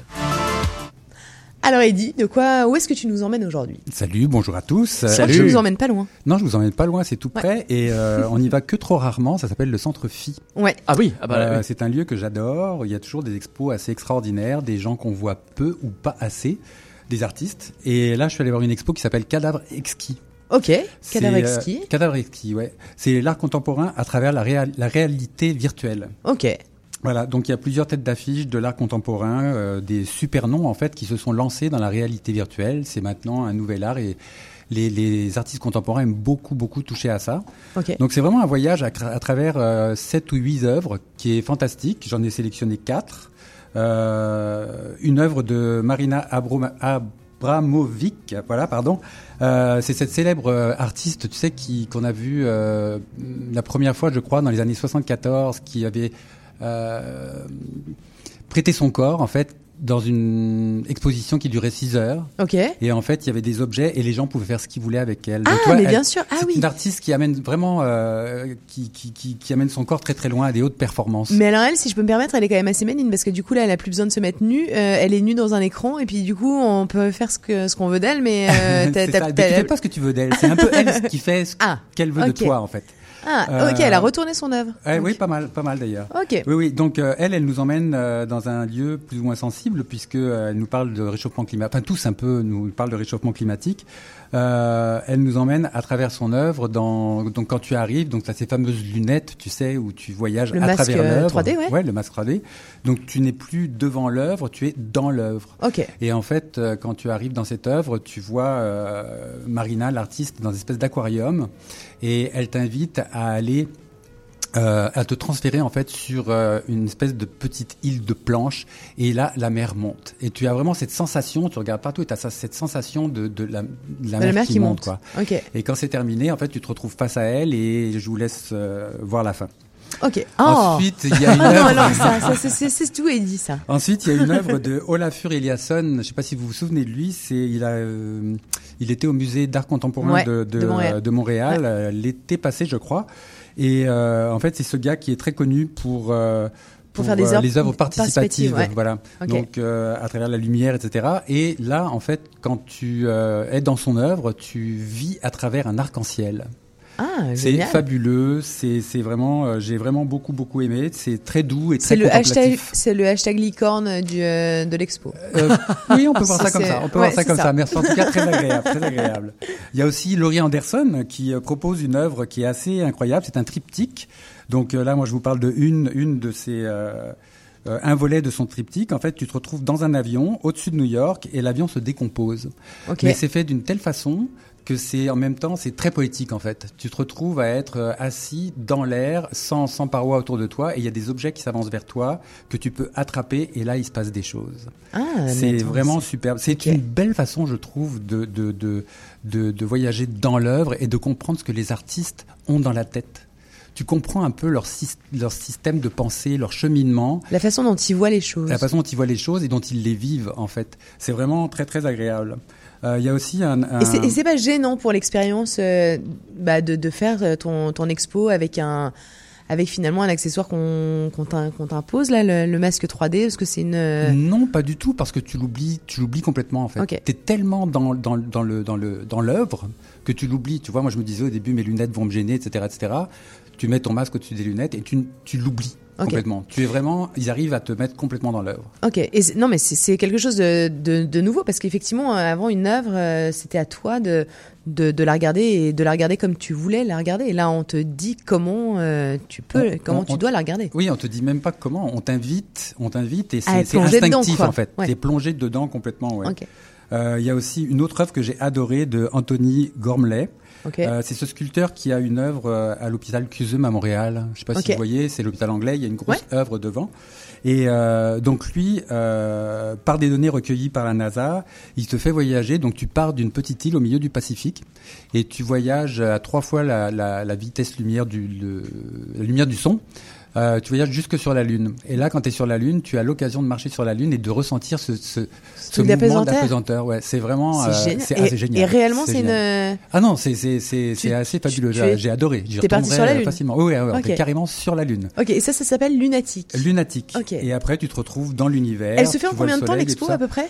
Euh, écoute, je dirais que chaque animation, chaque œuvre, c'est entre 8 minutes et 17 minutes. D'accord.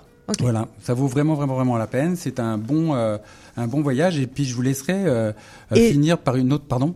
Et c'est c'est quoi le rapport avec y a- il y a une. euh, Ben, Cadavre Exquis, tu sais, c'est un peu ce jeu, euh, ce jeu qui, qui, euh, c'était sur une feuille de papier. T'écrivais un début de phrase, puis tu cachais le début de phrase et tu continuais la phrase. Ah, et tu cachais, et tu continuais Ah, la je sais phrase. pas, ça s'appelait euh, Cadaverski. Ce jeu, oui, c'est ça, c'est et ça se fait aussi pour le dessin. Et là, ben, écoute, je trouve que c'est une, une belle idée d'avoir donné une thématique, réchauffement climatique, et d'avoir donné cette thématique aux artistes qui exposent au Centre Phi. D'accord. Euh, Je vous invite à finir par une artiste qui s'appelle euh, Koo Jeong, pardon si je prononce mal son nom. Elle est coréenne et euh, ça c'est assez époustouflant. Tu te retrouves face à des œuvres, donc euh, des, des, des, des tableaux, Ouais. et tu télécharges une application dans ton téléphone avant.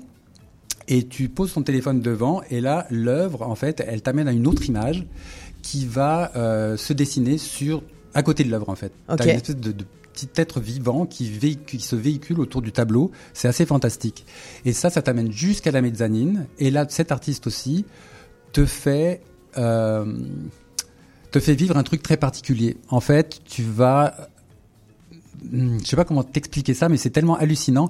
tu vas, euh, tu es au centre de Montréal et tu as une espèce de gros cube de glace énorme qui est au-dessus de la ville, dans la ville. C'est fabuleux, c'est Un fantastique. il cube faut de voir glace. ça. euh, Ouais. Je crois qu'il va falloir y aller. Hein. Oui, oui, oui, il faut vraiment y aller. C'est assez, euh, c'est assez particulier. J'ai vraiment adoré. Et c'est toujours, euh, c'est toujours dans, la, dans le cadre de la même expo. hein. C'est dans la même expo, c'est dans le Ok. cadre de cette expo, c'est plusieurs artistes, donc c'est jusqu'au 19 janvier, c'est au Centre Phi.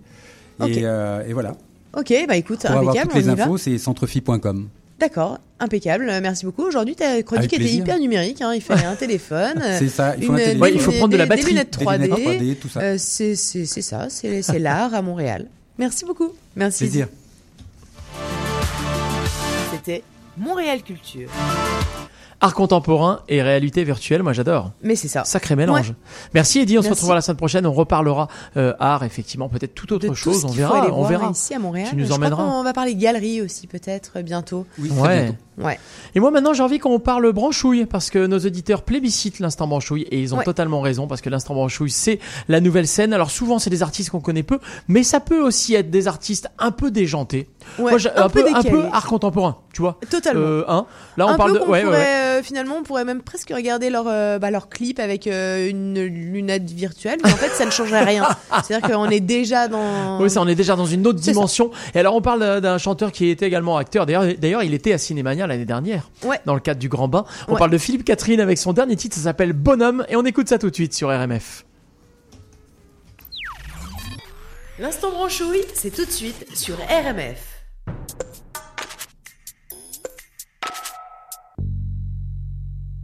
Vous ne savez pas écrire, vous ne savez pas lire, vous savez tout et bien pire, mais vous ne pouvez le dire. Moi, ce que j'avais compris, le rêve n'est pas fini quand le réveil sonne.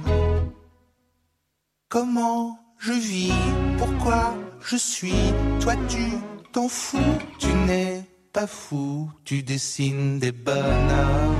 Et toi, tu regardes ton chewing-gum. Ce que tu vois, je ne sais pas. Ce que je vois, ça met en joie. Tu dessines des bonhommes. Et toi, tu colles ton chewing-gum sur ma tête.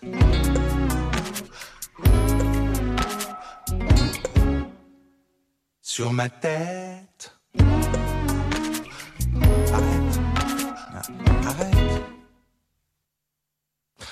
Je sais qu'il existe une forêt oubliée, mais je ne sais pas par où passer. Je ne sais pas lire en toi, en toi.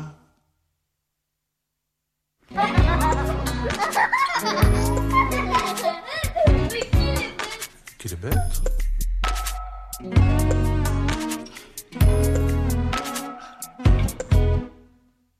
Vous ne savez rien des migrants, des guerres civiles au Soudan, le Bataclan et Charlie. Vous n'avez pas tout saisi ce que vous avez compris. Le rêve n'est pas fini quand le soleil donne. Comment je vis, pourquoi je suis, toi tu t'en fous, tu n'es pas fou, tu dessines des bonhommes. Et toi, tu parles avec un chewing-gum.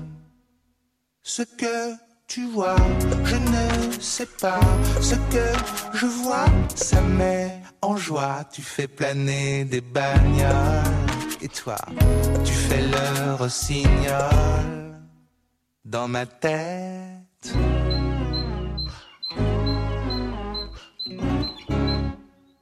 C'est la fête.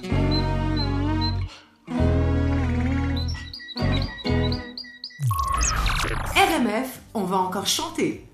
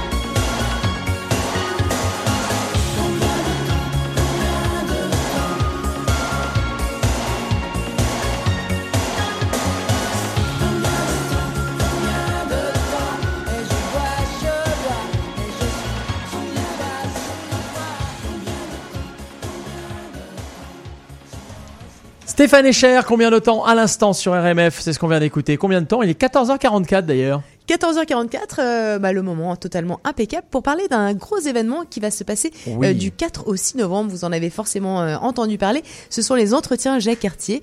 Et euh, bah, les entretiens Jacques Cartier, évidemment, on en a tous connaissance, mais on voudrait savoir bah, ce qui s'y passe et à qui ça s'adresse exactement et ce que c'est justement. Et nous allons en parler avec Frédéric Bove, qui est le directeur général de ces entretiens Jacques Cartier. Bonjour Frédéric. Bonjour. Est-ce que, effectivement, tu peux nous dire ce que c'est que ces entretiens Jacques Cartier? Alors les entretiens Jacques Cartier, c'est une série de, conférences euh, sur des grandes thématiques d'actualité, euh, santé, euh, mobilité, développement durable, les questions économiques et d'entre- d'entrepreneuriat et des questions sur, la culture en général. Ça se passe sur trois jours, du 4 au 6 novembre. Cette année, c'est en alternance entre la France et- et le Québec. Et cette année, on est à Montréal en grande partie. Il y a aussi des quelques petits points À Ottawa. euh, sur euh, à Ottawa, euh, il y a Longueuil, il y a Québec, il y a Sherbrooke. Donc euh, on pointe, mais on va dire 95% de l'activité est sur Montréal et c'est euh, 44 événements en trois jours. Alors ces événements, effectivement, hein, c'est euh, c'est beaucoup des, euh, des sujets d'actualité du monde économique, des questionnements, des enjeux sociétaux, en, Ouais. en gros, ce qui avant était un peu plus peut-être universitaire et c'est pour ça qu'on on aurait pu être mêlé. Là, c'est vraiment des questionnements de ce qui se passe aujourd'hui. Euh, on, on parle souvent de faire des ponts, de faire des ponts entre l'Europe et le Canada. Euh, là, là, c'est un vrai pont. C'est-à-dire Ouais. que pourquoi c'est un vrai pont en fait? Alors déjà dans le au regard d'une chose, c'est que la, les, les- les- conférences et les événements sont organisés par des partenaires à la fois québécois et français. Donc déjà, dès le départ, la, la double culture existe. Ok. Euh, donc euh, c'est c'est l'enjeu de ces entretiens, c'est bien entendu de parler de thématiques, mais d'arriver avec des regards différents. Euh, donc il y a un vrai, une vrai échange de pratiques. La question de la connaissance, puis tu l'as dit euh, tantôt là, euh, du monde universitaire. Aujourd'hui, on, on- on vit dans une société d'innovation, c'est-à-dire qu'il y a une accélération de la demande d'innovation via notamment la révolution numérique, mais pas que. Et donc les enjeux à la fois pour le monde économique, mais pour le monde universitaire, c'est comment est-ce qu'on arrive à rattraper et à attraper le maximum de pratiques. Donc je prends simplement un exemple. Aujourd'hui en santé, euh, le monde universitaire euh, va produire de la connaissance, mais on va avoir besoin d'être à jour tout le temps de cette connaissance, et le monde économique va avoir besoin d'être à jour de cette connaissance plus on met les acteurs ensemble de tous les secteurs euh, et qu'on ordonne ça, bah, plus vite on a de l'innovation. hein. C'est bête comme chou. Les entretiens Jacques Cartier, c'est ce carré de sable en fait qui crée l'étincelle de l'innovation. Ok. Est-ce que tu peux nous donner un exemple concret en fait des, des aboutissements d'une rencontre qui s'est faite lors des entretiens Jacques Cartier? Oui, euh, c'est alors euh, voilà euh, très simple. Il y a eu une délégation euh, qui est venue de Montréal, de la ville de Montréal. Ils sont arrivés à Lyon où il y avait Vélov, qui était le premier système de vélo libre service. Et puis, bah, ils ont trouvé que c'était une très bonne idée et ils ont voulu créer leur propre système, c'est qui est devenu Bixi, hein, qui est un système purement montréalais. Ils l'ont adapté aussi à l'hiver ici pour qu'on on puisse l'enlever. Mais ça, c'est une idée en, en- en tant que telle euh, qui, est, qui est- qui est partie des, des entretiens euh, Jacques Cartier, de rencontres fortuites qui se passent quasiment chaque année. Parce que comme elles sont régulières, ces rencontres, il y a- il y a une, on entretient encore de manière en proximité, encore plus en proximité, la, la collaboration. Et puis ça va dans les deux sens. On est d'accord que dans l'autre sens, il y a par exemple des, rachats d'entreprises, d'une de, Exactement, de firmes des, entre- qui. des entreprises québécoises ici, Macogep là récemment euh, qui a fait un rachat euh, à Lyon euh, en- et même à Paris et, et voilà donc bah, du moment où comme je disais tout à l'heure vous mettez des, des, des- des entrepreneurs, des universitaires et puis tout un ensemble de personnes qui sont attirés par, par le moment parce qu'ils savent qu'ils vont faire des, des rencontres intéressantes, vous créez forcément euh, bah, des opportunités. Une alchimie, c'est ça. En fait, quand, quand, euh, quand vous rencontrez vos pairs qui font exactement la même chose, enfin pas qui font exactement Mm. la même chose, mais qui font euh, parfois même des choses euh, connexes ou des, des choses qui permettent d'être en lien avec d'autres domaines, ça ouvre des horizons et ça permet de faire des, des choses innovantes. Est-ce que ces conférences sont ouvertes à tous et comment on fait pour s'inscrire? Alors, les conférences sont, un, ouvertes à tous, à part quelques-unes qui sont sur invitation. Et donc, on est beaucoup demandé actuellement, surtout sur celles qui ont des invitations, parce que les gens veulent aller là où on peut pas. Euh, ça, mais euh, voilà, non, vous pouvez aller vous inscrire sur le site internet des entretiens Jacques Cartier. Vous avez accès à l'ensemble des euh, euh, des billetteries. Euh, et puis, et c'est ouvert absolument à tous. Hein. Vous avez des conférences extrêmement, euh, pas seulement extrêmement spécialisées, mais aussi autant en santé, par exemple, pour les, les patients qui, qui qui témoignent de plus en plus aussi. Et ça, c'est un retour important pour les les, prat- les praticiens et aussi pour les entreprises qui créent des produits pour les patients. Vous avez le forum, un forum économique euh, qui est mardi euh, matin organisé par la Chambre de commerce de Montréal, qui est fait pour les entrepreneurs et les entreprises françaises et québécoises et canadiennes pour se rencontrer. Euh, il y aura des panels spécifiques avec des belles entreprises françaises qui vont venir notamment. Vous aurez Michelin, CIC, Thales et, bien d'autres. Je vais pas toutes les citer. Donc voilà. Donc pour s'inscrire, simplement le site internet du Centre Jacques Cartier, des entretiens Jacques Cartier. Ouais, centrejacquescartier.com. Ok, bon, écoute, bah, je pense que c'est très clair. Est-ce qu'il y a une, euh, Parce qu'il y a peut-être un highlight là qu'il faut pas rater, un Ah, truc. un euh, highlight. Là, c'est non, très, c'est très- c'est comme choisir que- entre ses c'est enfants. Vous me demandez Mais c'est quelque chose c'est ça. Euh, mais allez faire votre, euh, allez voir, puis allez voir en, en fonction aussi de vos, euh, De vos affinités. de vos affinités, En fait, de c'est vos intentions. Voilà. Mais totalement. Merci beaucoup, merci beaucoup Frédéric. Merci de m'avoir reçu, c'était un Merci. plaisir. Mais oui. On repart en musique Bah évidemment qu'on repart en musique et on repart en musique en France avec un groupe qu'on adore évidemment, un de leurs plus gros tubes. C'est Les Innocents, ça s'appelle Color. C'est tout de suite sur RMF. Apéro, lounge, on chill.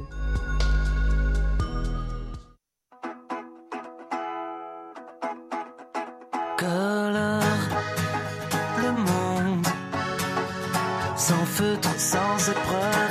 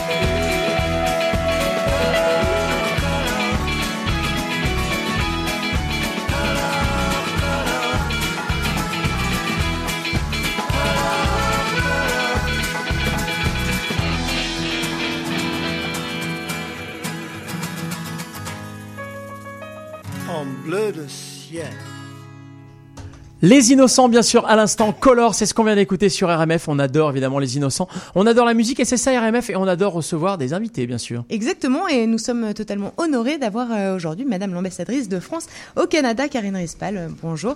On, euh, on est absolument ravis de vous recevoir sur RMF et d'autant plus ravis euh, de parler avec vous d'Into Innovation, qui est une plateforme d'innovation France-Canada qui vient d'être lancée et qui est votre initiative. Alors, euh, bah, qu'est-ce que c'est que ce, cette plateforme d'innovation France-Canada? Pourquoi vous l'avez euh, lancée et à qui elle s'adresse et comment elle fonctionne? Bonjour.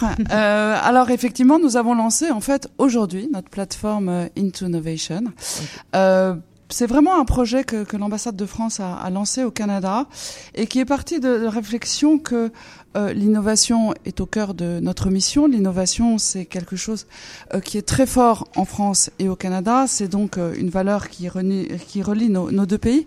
Et nous pensions qu'il y avait euh, un, une- un- un manque de connexion entre le monde universitaire et de la recherche et les entreprises. Donc cette plateforme, c'est vraiment une plateforme d'intermédiation, c'est une sorte de Airbnb de la recherche. Donc vous êtes une entreprise, vous voulez externaliser un projet de recherche, euh, vous, vous, vous avez besoin de savoir qui euh, en France ou au Canada travaille sur ce projet de recherche. Vous faites appel à la plateforme et la plateforme euh, vous donnera euh, euh, le nom euh, de recherche françaises ou canadiennes que nous connaissons et qui correspondent euh, au domaine de recherche euh, demandé. C'est un vrai gain de temps, c'est un vrai lien, c'est un vrai pont en tout cas que les, euh, que les entreprises vont pouvoir avoir. Pourquoi la France, elle est extrêmement moteur dans les, dans les projets innovants et pourquoi le Canada ici est un terreau particulièrement fertile pour lancer des projets innovants? Alors la France est une terre euh, d'innovation parce que elle a vraiment des atouts euh, structurels et c'est pas moi qui le dis, c'est le CEO de, de, de Google. Il dit qu'en fait la France a tous les atouts pour réussir des ingénieurs extrêmement bien formés, un système éducatif de grande qualité, des infrastructures partout sur le territoire, des centres de recherche et développement qui sont euh, très fournis. Euh, on pense toujours que la France, euh, c'est le pays euh, de la littérature et des sciences sociales, mais euh, depuis la création des médailles Fields en mathématiques, 25% de ces médailles ont été attribuées à des chercheurs français. Euh, on a aussi des dispositifs fiscaux très incitatifs. Le crédit impôt recherche permet à une entreprise de déduire 30% de ses dépenses effectuées dans la recherche. Donc on a vraiment tous les atouts pour euh, être une terre euh, d'innovation. Euh, Emmanuel Macron, notre président de la République, a vraiment souhaité mettre l'innovation au centre de la réforme de la France, au, au centre de l'agenda économique. Et nous avons également développé des incubateurs, une Startup Nation, euh, des programmes incitatifs pour euh, développer nos startups. Et, la vérité, c'est que les startups euh, ont recueilli énormément de, fonds, des, fonds d'investissement. Et donc la France devient plus que jamais un endroit où il fait bon innover et investir. Et est-ce que le Canada partage lui aussi ce- cette même vision finalement que, la France? Et finalement cette alchimie permet de, bien matcher les deux les deux euh, Tout à fait. Le, le Canada est un pays euh, jeune qui a également euh, des étudiants et des chercheurs extrêmement bien formés. Euh, le Canada euh, est très performant pour ce qui est l'intelligence artificielle, la physique quantique. Euh, il y a aussi des, des, des dispositifs fiscaux très incitatifs. Je pense par exemple à tout ce qui est le jeu vidéo à Montréal. Il y a des dispositifs qui vraiment euh, appellent les entreprises à venir s'installer ici.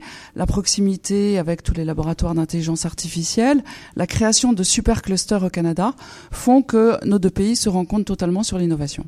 Euh, euh, totalement. Est-ce que vous pouvez nous donner un, ou deux exemples, par exemple, de mise en relation euh, par appel à projet classique ou bien hackathon? Parce qu'en fait, ça marche par hackathon ou par ou par appel d'offres, c'est-à-dire qu'une société peut avoir simplement, enfin pas simplement, mais avoir envie de d'être mis en relation avec des chercheurs, par exemple. Est-ce que vous avez des exemples concrets de, de ce qui de ce qui va pouvoir émerger de, de ça? Alors, j'ai pas encore d'exemple concret parce qu'on a lancé l'appel à projet aujourd'hui, mais ça marche euh, en fait de deux façons. Euh, soit une entreprise a un besoin de recherche, elle va sur la plateforme et elle dit moi je cherche l'équipe qui travaille sur tel ou tel domaine et donc on met en relation avec l'équipe. Soit l'équipe euh, de recherche a vraiment un, un, un projet de recherche très innovant Et et, cherche l'entreprise qui pourra permettre cette transformation de l'innovation qui va du stade académique au marché. Donc comment on commercialise cette innovation? Et donc elle fait appel à la plateforme. Et évidemment parce qu'on veut que les entreprises puissent euh, être euh, euh, confidentielles en fait dans leur appel à, à projet parce que elles n'ont pas forcément envie de savoir euh, de faire savoir à leurs concurrents sur quoi elles travaillent. Euh, une entreprise aura la possibilité d'aller sur la plateforme et euh, simplement de faire savoir à la plateforme le projet de recherche qui l'intéresse sans que toutes les entreprises et tous les acteurs puissent être euh, au courant. Ok, très bien. Est-ce que pour tous nos auditeurs intéressés, comment on peut contacter les équipes d'Into Innovation? Euh, Voilà, comment, comment Alors c'est extrêmement simple. Vous tapez sur votre clavier d'ordinateur ou de téléphone Into Innovation, donc IN 2, le chiffre 2, Novation, N-O-V-A-T-I-O-N, point com. Et là, vous avez euh, tous les détails, accès au site, à la personne qui gère le, site, et euh, c'est très très simple. les, les enjeux de l'innovation sont énormes. Euh, c'est quoi les enjeux de l'innovation en fait Eh Le- ben, sans innovation, il n'y a pas de croissance. Sans innovation, il n'y a pas de compétition. Sans innovation, on recule. Ok. Donc c'est très important pour n'importe quel pays l'innovation et tout le monde a un peu évidemment euh, a, a besoin en tout cas de mettre en, en exergue toutes ses compétences pour pouvoir euh, créer et innover. Dans le milieu très compétitif dans lequel on vit, euh, sans innovation, il n'y a pas de là. survie. Donc, euh, il est de l'intérêt de tous d'être dans l'innovation et d'y aller à fond. Ok. Écoutez, merci beaucoup. Je ne sais pas si vous voulez rajouter quelque chose sur euh, Into Innovation ou sur. euh, Eh bien, simplement, allez par curiosité euh, sur le site et faites appel à cette plateforme. Elle est faite pour les entreprises, les grandes, les moyennes, les startups et pour toutes les équipes académiques qui sont très motivées par la recherche et qui ont envie que cette recherche soit transformée euh, en une utilisation concrète au bénéfice de tous. Ça, c'est vraiment important aussi, effectivement, de dire que c'est euh, pas seulement pour les grosses structures, c'est aussi pour euh, euh, si vous avez une idée, si vous, si voilà, si, vous souhaitez entreprendre. En tout cas, c'est une une possibilité, en tout cas, si vous avez à mettre en, en place un, un- Et- un exactement. domaine. Et c'est une plateforme évolutive, c'est-à-dire qu'on on la lance et évidemment, euh, au fil des appels d'offres, des besoins des uns et des autres, on fera évoluer aussi euh, cette plateforme. Elle est partie d'une idée. Maintenant, on teste cette idée et puis on pense qu'en fonction des besoins, on, on rectifiera le tir à un moment ou un autre. ajusterez à la Mais euh, voilà, on est en tout cas très excités de lancer cette plateforme. Mais bravo, en tout cas, merci beaucoup. Merci beaucoup. Madame Karine Respel. euh, Merci beaucoup, Madame l'ambassadrice. C'est évidemment un honneur de vous recevoir. On est ravis. Et alors, sur Il est exactement 15h02. Restez avec nous car dans la dernière heure de l'émission, on est ensemble jusqu'à 16h. Je vous le rappelle, comme tous les vendredis, de 13h à 16h sur les ondes du CIBL 101.5. Dans la prochaine demi-heure, Daniel de Montplaisir va nous livrer ses secrets des noms des rues de Montréal. Pourquoi telle rue s'appelle comme ça? Alors ça, c'est quand même évidemment passionnant. Daniel est déjà là. Il tousse. Je sais pas ce qu'il a aujourd'hui. Mais il va parler dans quelques minutes. On parlera également intelligence artificielle. C'est nouveau. C'est notre nouvelle chronique avec notre nouveau chroniqueur Mathieu Barrault qui est également dans le studio et qui va nous parler dans quelques minutes. Et on aura de la musique, hein, bien sûr. Johnny sera là et on va repartir tout de suite en musique avec une nouveauté, le nouveau titre d'un artiste français qu'on adore. C'est Alain Souchon, évidemment. Son dernier titre s'appelle Am 50s et on écoute ça tout de suite sur RMF. RMF, la radio des nouveautés. Ferme les yeux, vois un ballon qui s'ennuie sur la plage du Crotoy. Des gens qui rient, ils ont un petit peu froid. Ces gens de Paris. Sur la plage du Crotoy, en face de Saint-Valery. Les premiers baisers sages. Qui rendent fiers. Dans les cabines de plage. Derrière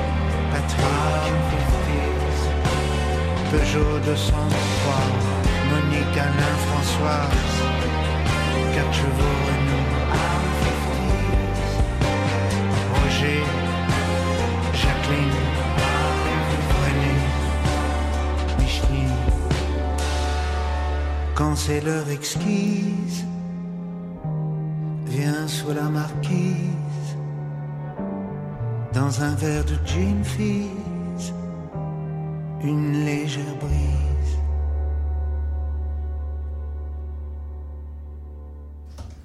Alain Souchon, bien sûr, à l'instant. I'm 50, c'est sa nouveauté. Il parle de Gene Fizz, c'est sympa ça. Mais ça tombe, ça tombe parfaitement Pourquoi ça bien tombe pour, pas mal pouvoir, euh, bah, pour pouvoir faire une transition. Ah bon, Gin ok. Fizz. Qu'est-ce Gin que t'en penses, euh, Daniel? Oh C'est par rapport à non, la transition serait délicate, mais Non, bon, tu peut-être. tu cette, effectivement. euh, Bah, Il n'y a pas de rue Gin Fizz, hein, mais. Est-ce que Daniel aime le Gin Fizz C'est ça la question. Est-ce que t'aimes sais le. Gin Fizz J'en suis pas un fan, pardon. Bon, eh ben voilà. À l'occasion, me- bon, pas spécialement. Je préfère un bon Armagnac, voilà. Ok, ah, bah ça, Sans ça, blague. c'est bien. Euh, tu vas nous parler évidemment, comme chaque semaine, d'un personnage qui a, qui a donné son nom à une rue de Montréal. Euh, on va t'écouter tout de suite. Des rues de Montréal par notre historien Daniel de Montplaisir. Alors Daniel. Salut Daniel. Alors euh, aujourd'hui, ben, on va donner dans deux choses. On va d'abord dans un petit patchwork, comme disent les Français. Ok. Euh, et puis dans le politiquement correct. C'est pas toujours le cas euh, avec moi, mais aujourd'hui, on va donner dans le politiquement correct et même un peu dans la repentance. euh, Oh là là. là, Ok. Avec euh, avec trois noms, Amherst, euh, Atateken et Riel. Vous Ah, allez voir bah, le bien lien sûr. entre les trois. Alors Amherst, ce brave Geoffrey Amherst, n'est-ce pas, euh, qui n'a plus de nom de rue depuis le 29, 29 juin dernier, euh, Eh oui. parce que c'était un grand méchant, Geoffrey Amherst, mais c'est pas faux d'ailleurs, un général anglais qui avait reçu la reddition de Montréal le 8 septembre 1760. Ce jour-là, le chef des troupes françaises, le duc de Lévis, qui pourtant venait de vaincre les Anglais devant Québec, démoralisé par l'absence de, renfort- de renforts français, n'a pas voulu combattre 17 000 soldats anglais alors que lui n'en avait que 2000. Il a préféré ne pas faire tuer des gens inutilement et donc il est parti et il a rendu les clés de Montréal au général Amherst. Le général Amherst, pour le récompenser, le gouvernement anglais l'a fait baron de Holmesdale, alors je ne sais pas, mais surtout ce qui est assez étonnant, baron de Montréal, car c'est le seul baron de Montréal de toute l'histoire du Canada. Ah il n'y avait pas de baron de Montréal avant et il n'y a pas eu de baron de Montréal après. Alors Amherst, il est mort physiquement en 1797, mais il est mort moralement en 2013 puisque il s'est rendu coupable d'avoir fourni des couvertures empoisonnées aux Amérindiens pour leur transmettre la variole. Donc oui, franchement, c'était pas un personnage recommandable. Et là, je suis d'accord. Merci, Madame le maire, d'avoir supprimé le nom de la rue, euh, le, nom du général Amherst d'une rue de, de votre ville et de l'avoir remplacé par Atateken. Alors la prononciation est difficile. Atateken, c'est pas un personnage, C'est mieux que ça. C'est un mot d'origine Mohawk. Alors Ouais. les Mohawks, c'est ceux qui auraient occupé Montréal avant l'arrivée des Européens. Mais c'est une question controversée. Peu importe, en langage Mohawk, Atateken, ça veut dire fraternité. Et c'est quand même bien qu'il y ait à Montréal une rue de la fraternité avec un nom amérindien. Donc c'est vrai, c'est un choix judicieux. Est-ce qu'on pourrait aller plus loin et ouvrir aussi une rue de la fraternité tout court, il n'y en a pas à Montréal, euh, mais c'est une idée, voilà, que que que, que je soumets euh, à nos édiles. Et puisqu'on rend hommage aux défenseurs des plus faibles, notamment des autochtones, mais aussi des métis qui ont été très maltraités souvent par les euh, les coloniaux, ben je vais évoquer un autre nom parce que la repentance, ce n'est pas d'aujourd'hui. Cette rue a été percée il y a presque 100 ans maintenant, grâce à Wilfrid Laurier. C'est la rue et l'avenue, plus exactement, l'avenue, le parc et le collège Louis Riel qui a été un des libérateurs euh, des, des métis au milieu du 19e siècle. Alors Louis Riel, bon, il est né en 1844 à Saint-Boniface dans ce qui s'appelait la colonie de la Rivière Rouge et qui est devenu aujourd'hui le Manitoba. On va voir d'ailleurs qu'il est responsable de la création du Manitoba. Aujourd'hui, Saint-Boniface est un quartier de Winnipeg.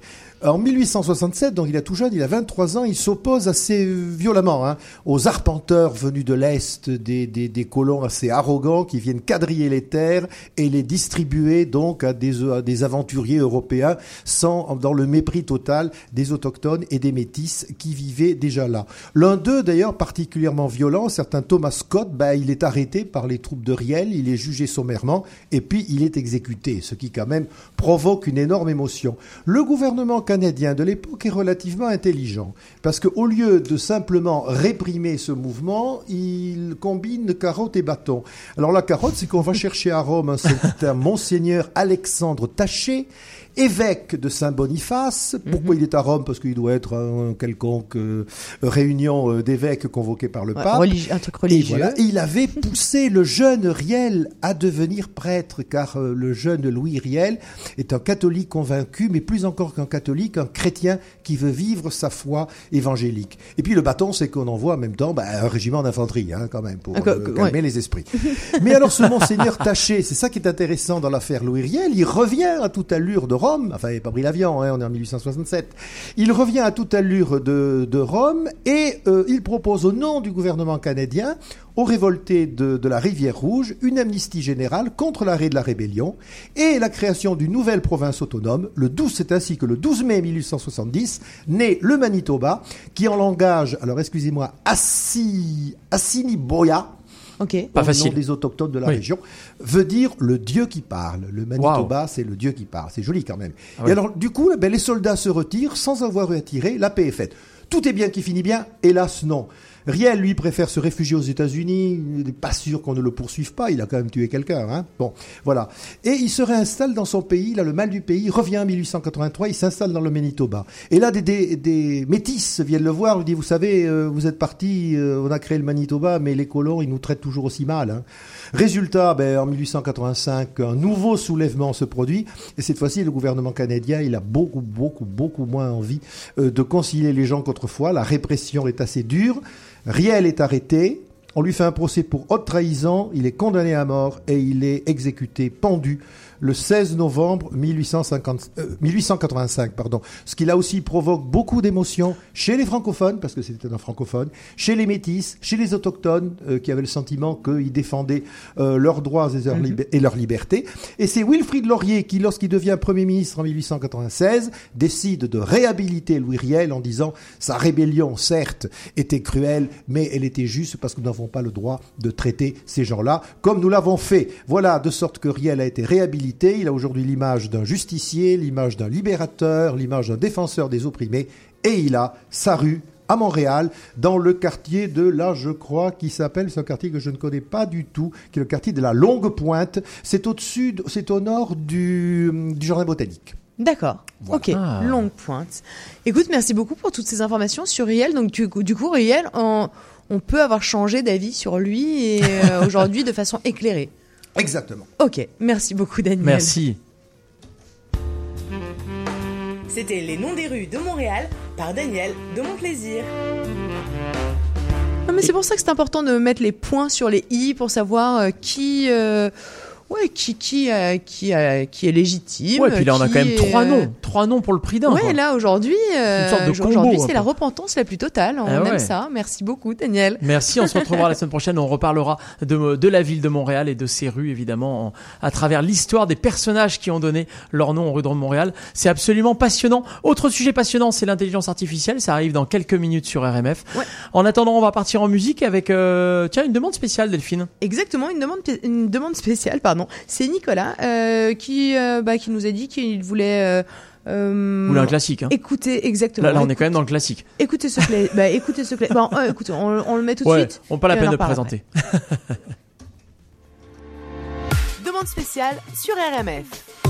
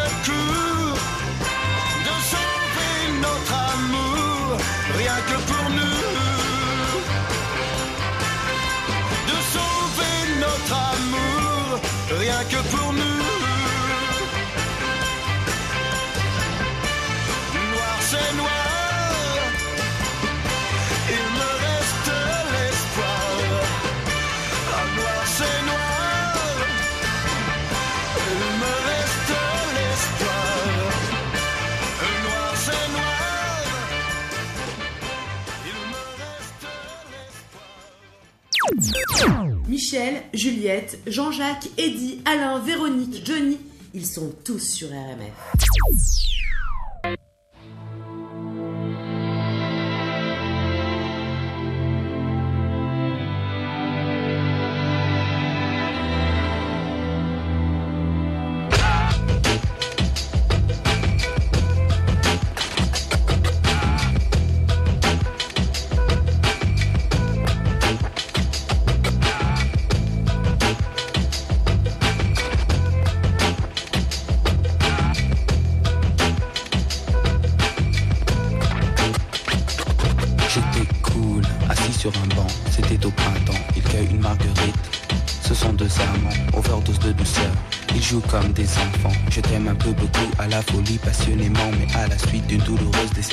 Déception sentimentale.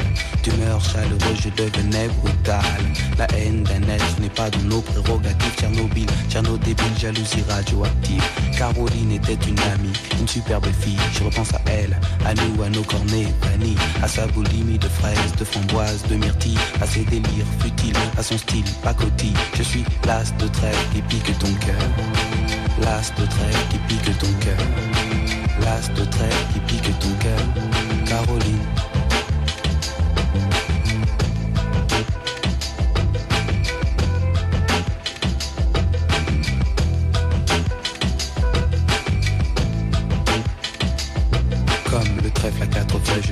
Votre bonheur. Je suis l'homme qui tombe à pic pour prendre ton cœur. Il faut se tenir à carreau. Carreau, ce message vient du cœur.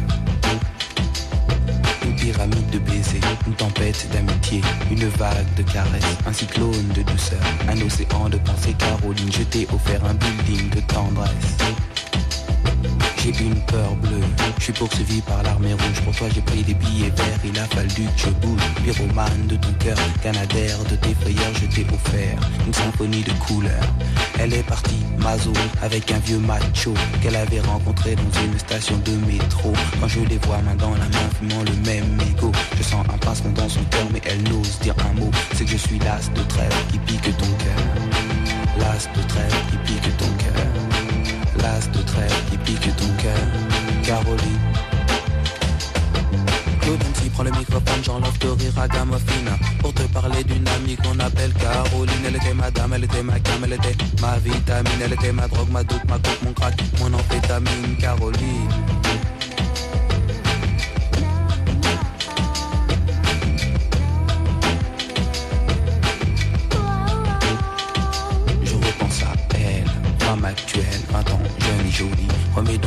à l'envers, magnéto de la vie pour elle. Faut-il l'admettre, les larmes ont coulé, hémorragie oculaire. Vive notre amitié, du passé, du présent, je l'espère, du futur. Je suis passé pour être présent dans ton futur. La vie est un jeu de cartes, Paris un casino. Je joue les rouges, cœur, carreau.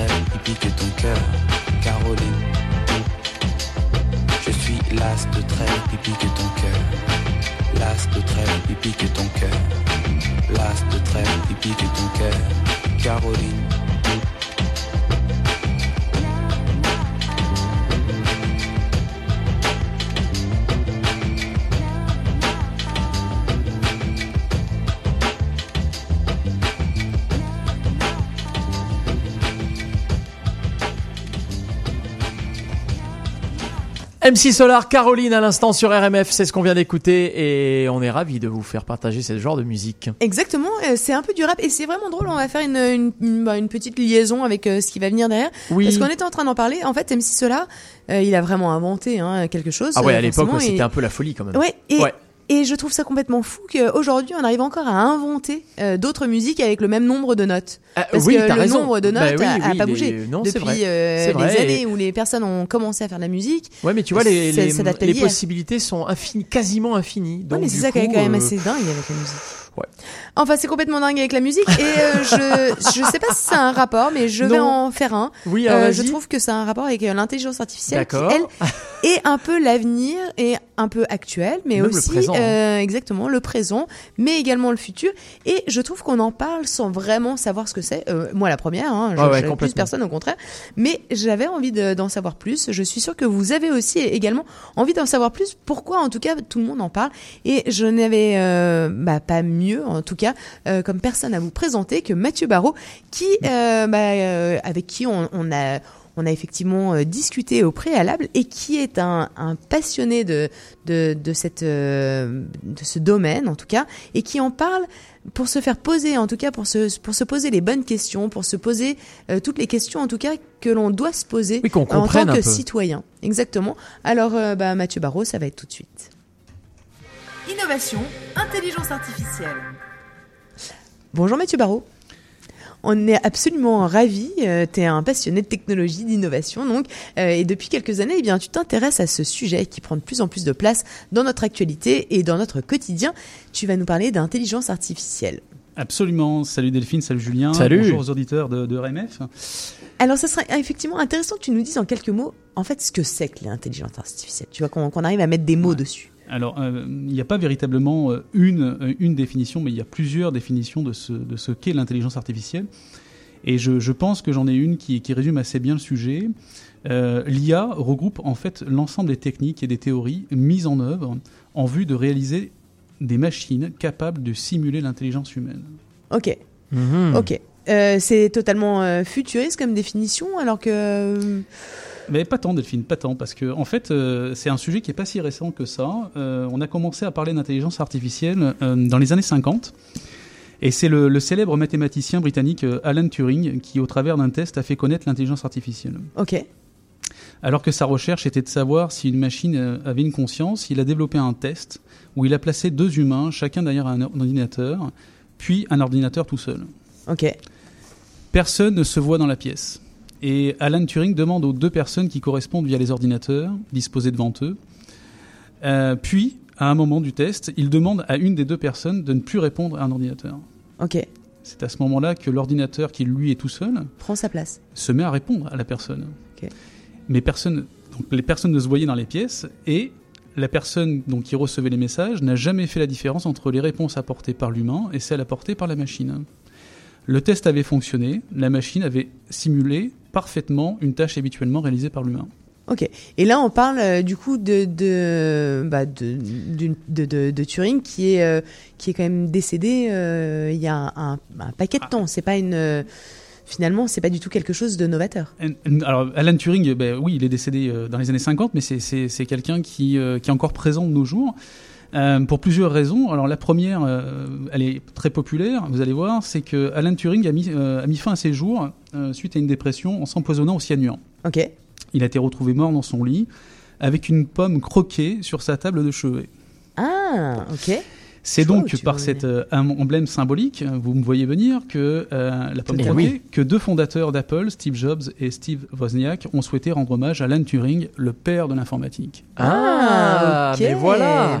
On a tout ça. Euh, et il y a t'as une deuxième raison? Et bien sûr, la deuxième raison, elle est beaucoup plus récente, elle est beaucoup plus proche de nous, euh, les Montréalais.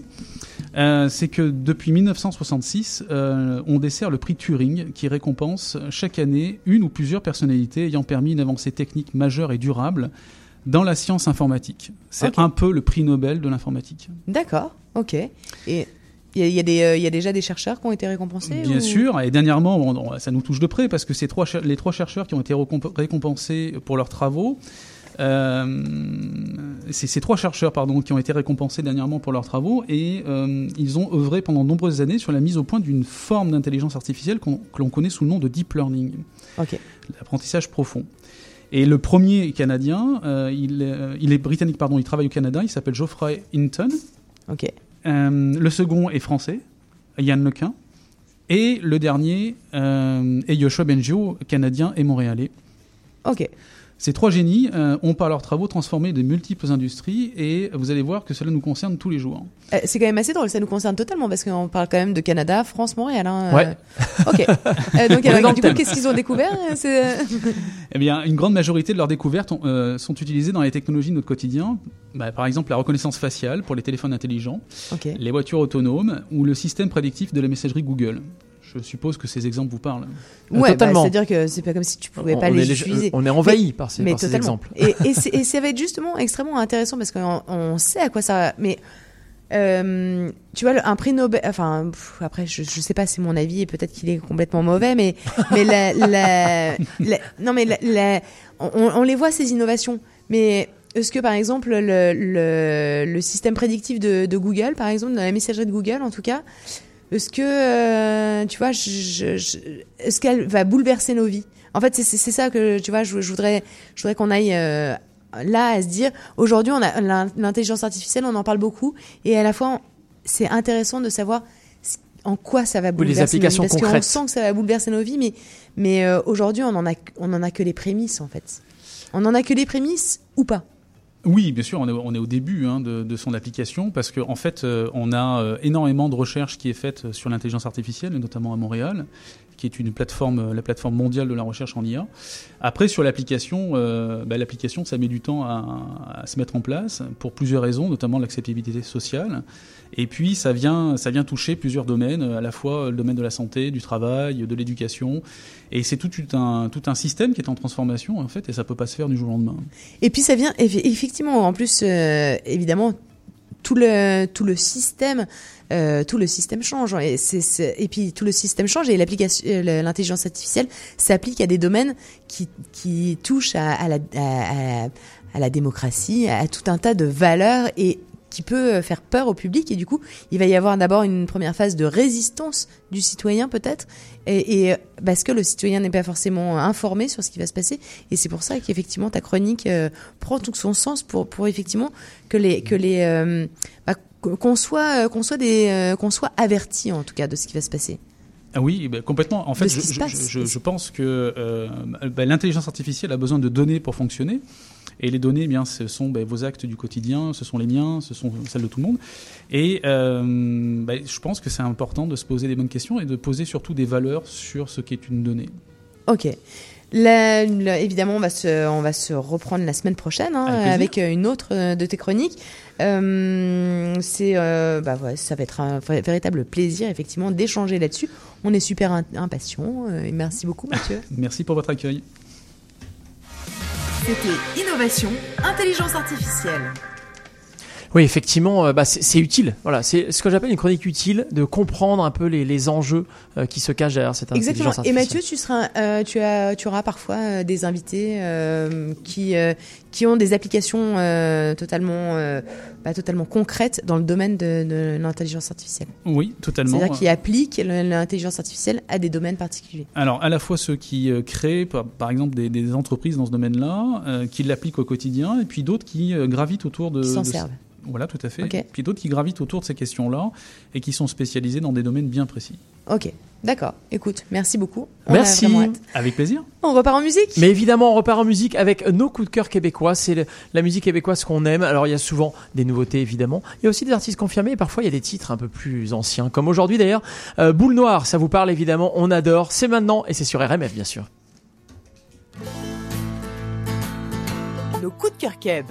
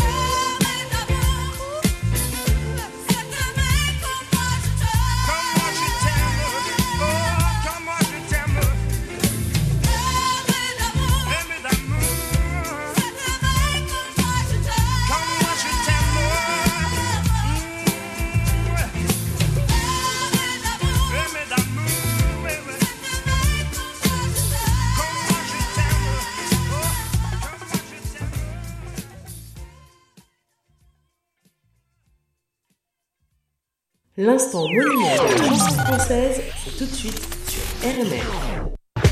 Je suis un missionnaire de la drague, je l'avoue. Le kiki au toutou en espadrille à clous. Elle craquait sur les sièges, les pendentifs. J'ai la poupée d'E.T. dans ma golf GTI. Où elle était émotive en parlant de Jean-Yves, un amant incompris qu'elle quitta pour Henri.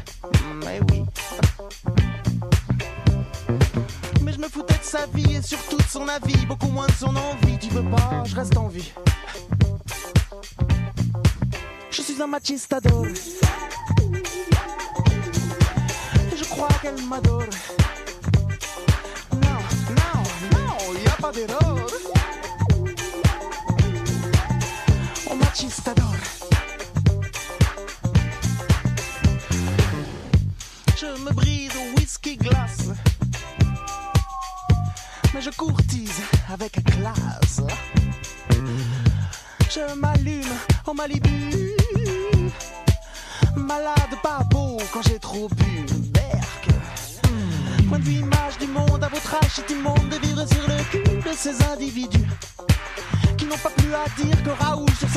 Sa tire. Je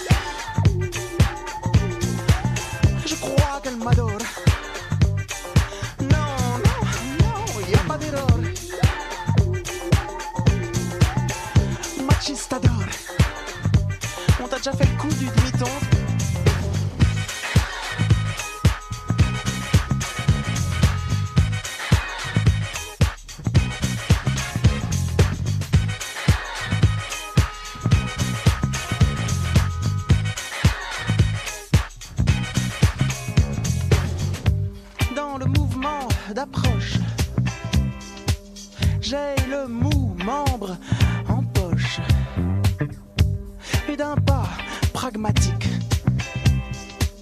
Je pratique la drague, mais ma poitrine est un berbe. Il faut y remédier pour jouer au salaud comme les fils de John Wayne avec un long manteau, un chapeau. Pas la peine. Même les jours difficiles, j'ai toujours les mots. Je suis un machistador. Je sais qu'elle m'adore, ça j'en suis sûr.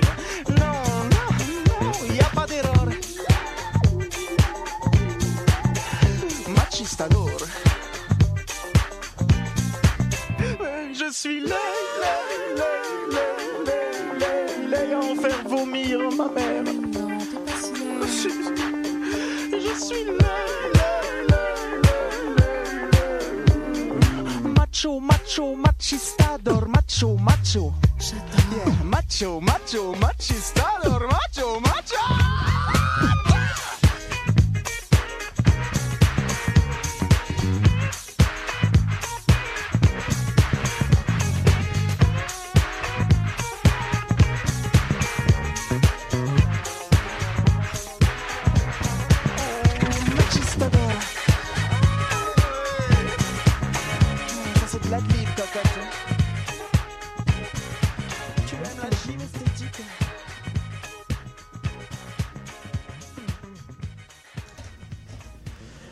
Machistador, bien sûr, c'était M. Mathieu Chédid à l'instant sur RMF. RMF, il est 15h39, on est ensemble jusqu'à 16h, comme tous les vendredis de 13h à 16h sur les ondes du CIBL 101.5. Et comme tous les vendredis à cette heure-ci, on est absolument ravis d'accueillir notre chère Mélanie. Exactement, c'est un petit peu tôt pour l'apéro, mais Oh, écoute, jamais tôt écoute, pour. mais euh, non, hein. Si, non, pas trop tôt. Bah pourquoi pas, 15h39. Mais pourquoi pas, ouais, Non, et on est vendredi 15h39. après tout, c'est le début du week-end. C'est ça. Euh, mais en tout cas, c'est euh, le bon moment pour en savoir plus sur le vin, pour euh, voilà, pour savoir ce qu'on boit, pour savoir euh, comment les, euh, les vins sont fabriqués, pour savoir euh, comment les, consommer, etc. Et chaque semaine, eh bien, Mélanie Boud nous en parle plus. Vino Vidi Vici, le vin, les bulles. Salut Mélanie. Salut. Salut. Alors, de quoi tu vas nous parler aujourd'hui? Alors Aujourd'hui, c'est médical. vous Parler un tout petit peu de la crise Oui. du phylloxéra de la fin du 19e siècle. Bah, on parle maladie, quoi. Oui, voilà. c'est ça. Maladie de la vigne. ok. Euh, et en fait, je vais en parler parce que souvent, euh, j'entends toutes sortes de petits trucs et je me suis un peu intéressée à la question. Et il semblerait que donc le- la crise du phylloxéra ait été euh, euh, ben, en lien direct avec une espèce de, de, de, de mouvance pour aller faire plus Alors, avant le phylloxéra, il y a eu la crise du champignon Oidium en France. Et euh, ce champignon, donc, euh, agressait la vigne. On a mis tout un tas de, de ressources pour euh, euh, régler le problème. Et à un moment donné, quand ça a été réglé, par le biais du soufre. De, re- de ressources, c'est ce que j'allais dire en fait, des, Entre des trucs, euh, des trucs. euh, hmm, Eh bien, on s'est dit, euh, on, on vivait vraiment une, une période assez opulente, euh, énormément de vin, énormément de, de, de, de rendement, et on s'est dit, on va aller chercher des vignes aux États-Unis pour compléter la demande. Ok. Alors, la grosse erreur fut là, et on a ramené du phylloxéra. Ok. Avec Ah oui. des vignes venues des États-Unis. Parce que donc les vignes américaines sont résistantes à ce puceron. Puceron Ah. qui donc s'installe à la racine de la vigne et qui, euh, quelque part, euh, comme une sangsue un peu, va aller retirer toute la sève et empêcher la vigne de, de vivre, quoi. Ok. Et qui petit à petit va lui euh, faire jaunir ses feuilles et, et tue complètement le plant. Et toutes les toutes les vignes peuvent avoir le phylloxéra. Ok, Et c'est pas un d'ailleurs- truc qui est en, en- Et d'ailleurs, hein. l'Europe tout entière s'est vue donc agressée par ce puceron. Ok. Voilà. Alors finalement, on s'est rendu compte que euh, euh, peut-être qu'il fallait euh, traiter le mal par le mal. Donc on a commencé à planter d'autres plants venus des États-Unis. On s'est rendu compte que donc ces plants-là étaient évidemment résistants aux pucerons. Et en faisant cela, on s'est rendu compte aussi que les plants venus des États-Unis ne donnaient pas le même goût au vin. Ok. Ils donnaient un goût un peu foxé, c'est-à-dire un peu bon, c'est pas très pas très charmant, mais euh, de renardé d'odeur, ouais voilà, d'odeur d'urine de renard un peu. Ah, voilà. ah, sympa. Sympa ton pas. truc. Je sais pas si- sais pas faire la traduction, en fait, Sympa. ouais. Ok. et, euh, et résultat, on a, on a fait des greffes euh, spéciales avec une part de plants européens et une part de plants américains pour, d'une part, pouvoir garder quand même le goût et d'autre part, résister aux pucerons. Ok. Ça a fonctionné, Mhm. mais il semblerait que ça ait vraiment euh, ben, durablement changé euh, le goût du vin. Ok, d'accord. Et de manière permanente. Ok. Donc aujourd'hui, il y a énormément de chercheurs qui se penchent sur la question pour savoir euh, comment on pourrait essayer de rétablir un tout petit peu. Alors il y a des maisons comme par exemple Bouchard, Père et Fils en Bourgogne qui ont encore des vins qui datent de la fin du 19e siècle et qui, euh, grâce à ça, donc font des tests sur euh, justement le goût du vin de l'époque, euh, les composantes chimiques, euh, voilà. qui Ah, c'est très intéressant. Et du coup, on, on, on sait Ah en euh, tout quels cas, sont on- les. En euh, tout cas, on fait de la recherche sur la question pour essayer petit à petit de peut-être se départir un peu plus aussi euh, de tout ce qui est euh, vraiment très chimique et de revenir à, à- à de bonnes bases, mais avec euh, peut-être des façons un petit peu plus euh, modernes. En fait, on est d'accord que les, les Déméter, les bio, les machins, finalement, euh, c'est. Finalement, ils ont relancé un débat qui, euh, qui, qui finalement est, est pas si nouveau que ça. C'est un débat qui existait déjà à l'époque et petit à petit, on s'est retrouvé à devoir répondre à des, à des problématiques par le biais justement euh, ben, du soufre d'une part et, et d'autres euh, avancées technologiques, si on veut, qui finalement, enfin, je pense que dans les années 90, on est vraiment arrivé à l'apogée de ça et on est arrivé donc à un stade où on avait tellement rajouté de choses qu'on avait un petit peu dénaturé euh, dans certains endroits euh, euh, le vin. Et donc aujourd'hui, on, est en train d'essayer de revenir un tout petit peu en arrière, mais de dire, OK, comment on peut faire avec les méthodes modernes, avec ce qu'on sait, pour euh, revenir à quelque chose de plus naturel, tout en gardant euh, la droiture euh, et, et, et le vin, ne pas trop le, le dénaturer, en fait. Ok. Sans pour autant qu'il change dans le verre en un quart d'heure. D'accord, oui. mais c'est- oui. Si- Sinon, on peut acheter du, du, euh, du tang. hein. Ça, ça change. euh, en... Voilà. Oui, c'est ça. Si tu, tu mets de la poudre dans ton verre, hop, ça. Euh, bref, euh, qu'est-ce qu'on du coup, qu'est-ce qu'on boit? Oui, c'est ça, parce que du coup, hein, eh bien, aujourd'hui, on boit du domaine Barmès euh, Becker à 21,90. Le vin s'appelle Trilogie. Tu fais attention à notre 2018. portefeuille un petit peu, c'est bien. Il vient d'Alsace. Il est de 98 et il vient d'Alsace. Non, 2018, Ah, 2018, 2018. oui, ok. quand même. Et, euh, et il vient, et il vient d'Alsace. Alors attends, excuse-moi, c'est euh, domaine Barmès. Ok. Euh, c'est, c'est- c'est- on le boit avec quoi? Eh ben, c'est un vin typique d'Alsace, donc on peut le boire euh, justement euh, avec le repas, comme à l'apéritif. Un peu sucré ou plutôt je dirais sec? pas sucré, je dirais plutôt sec. Ok, d'accord. Très bien. Mais Un essayons. blanc. Moi, je dis oui. Mais moi aussi, je dis Hein oui, mais Bah ouais. ça y est. C'est Essayons parti, ce c'est le week-end. Vive l'Alsace. Mais totalement, euh, c'est l'Halloween en plus, puisque c'est l'Halloween un peu tous les jours. C'est parfait. Buvons à l'Halloween. Euh, Eh ben voilà, exactement. Avec cas- modération, évidemment. Merci, Et on repart en en, tout cas, musique. Mélanie. Merci, Exactement. Mélanie. Merci, Mélanie. C'était Vino Vidivici, le vin, les bulles. Ouais, le vin, les bulles, on reparlera vin bulles parce que c'est quand même un thème qui est hein, totalement euh, Bah, inépuisable. Exactement. Et ça tombe plutôt pas mal parce que si on en boit trop, tout devient flou. Et c'est Oui. c'est exactement flou qu'on va écouter. C'est Angel et c'est tout de suite sur RMF. Le titre qui cartonne en ce moment en France, c'est ça.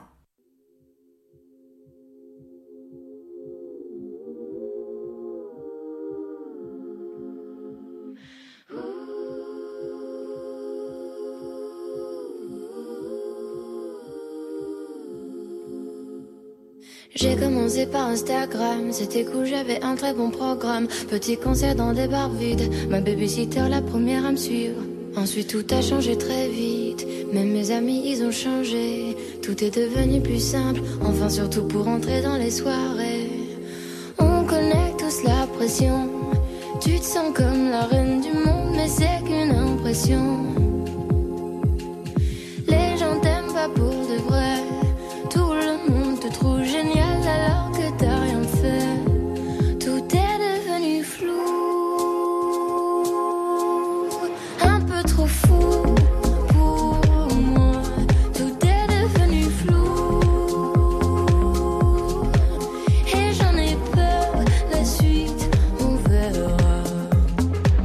Ça se trouve, ça va pas durer. Ou peut-être seulement quelques mois.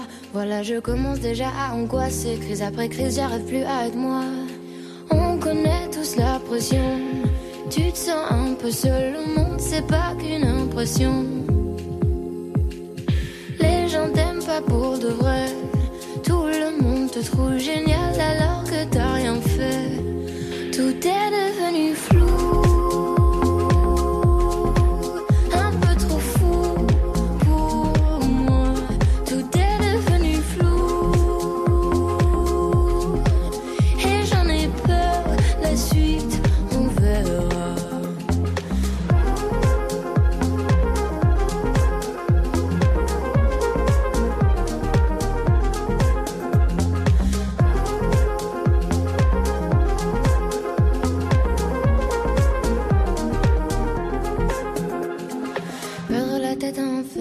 J'ai peur de perdre la tête en enfer, la suite on verra.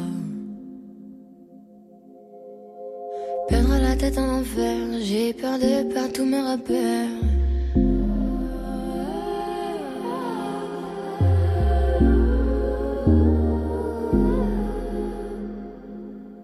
Tout est devenu flou.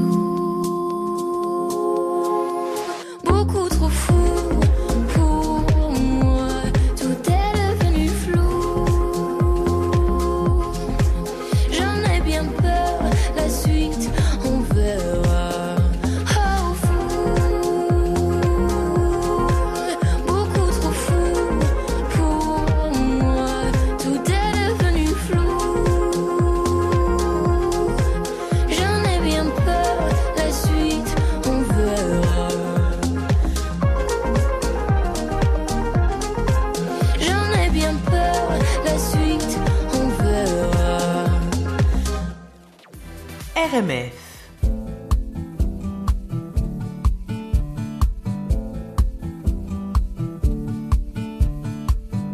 Enfant des parcs, gamin des plages. Le vent menace les châteaux de sable façonnés de mes doigts. Le temps n'épargne personne, hélas. Les années passent, l'écho s'évade sur la dune du Pilat. Au gré des saisons, des photomatons, je m'abandonne à ces lueurs d'autrefois. Au gré des saisons, des décisions, je m'abandonne. Quand les souvenirs s'en mêlent, les larmes me viennent et le chant des sirènes me replonge en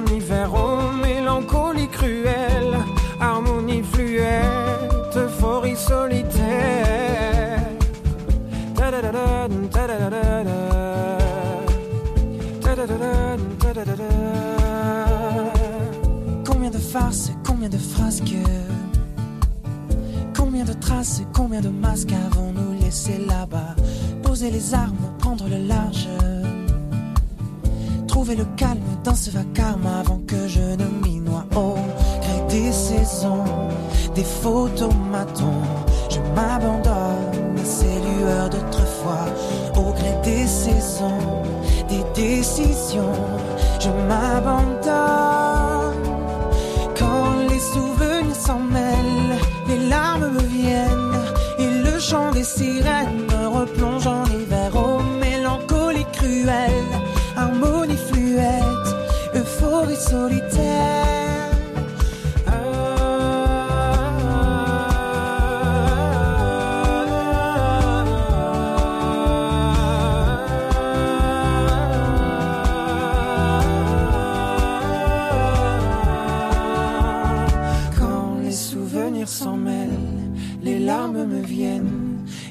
Chant des sirènes me replonge en hiver. Oh, mélancolie cruelle, harmonie fluette, euphorie solitaire.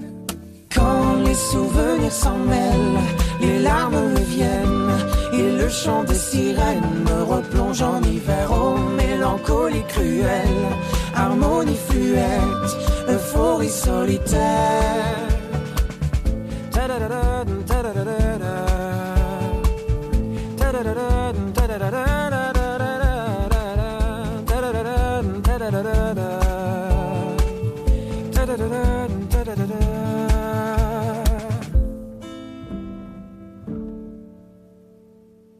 Le chant des sirènes, les frérots de la Vega, à l'instant sur RMF, c'est ce qu'on vient d'écouter. Il est 15h52, l'heure terrible à laquelle il va falloir rendre l'antenne. Mais la bonne nouvelle, c'est qu'on va la rendre à Willy qui vient d'arriver dans le studio, donc c'est quand même un plaisir. C'est toujours un plaisir. Ce, ce- ce- ce relais Salut, nous fait plaisir, évidemment. Salut Willy. Et euh, il se bat avec la porte, je sais pas ce qu'il trafique. Mais toujours est-il que nous, c'est le moment idéal pour vous remercier de passer ces trois heures avec vous tous les vendredis de 13h à 16h. On est ravis de le faire.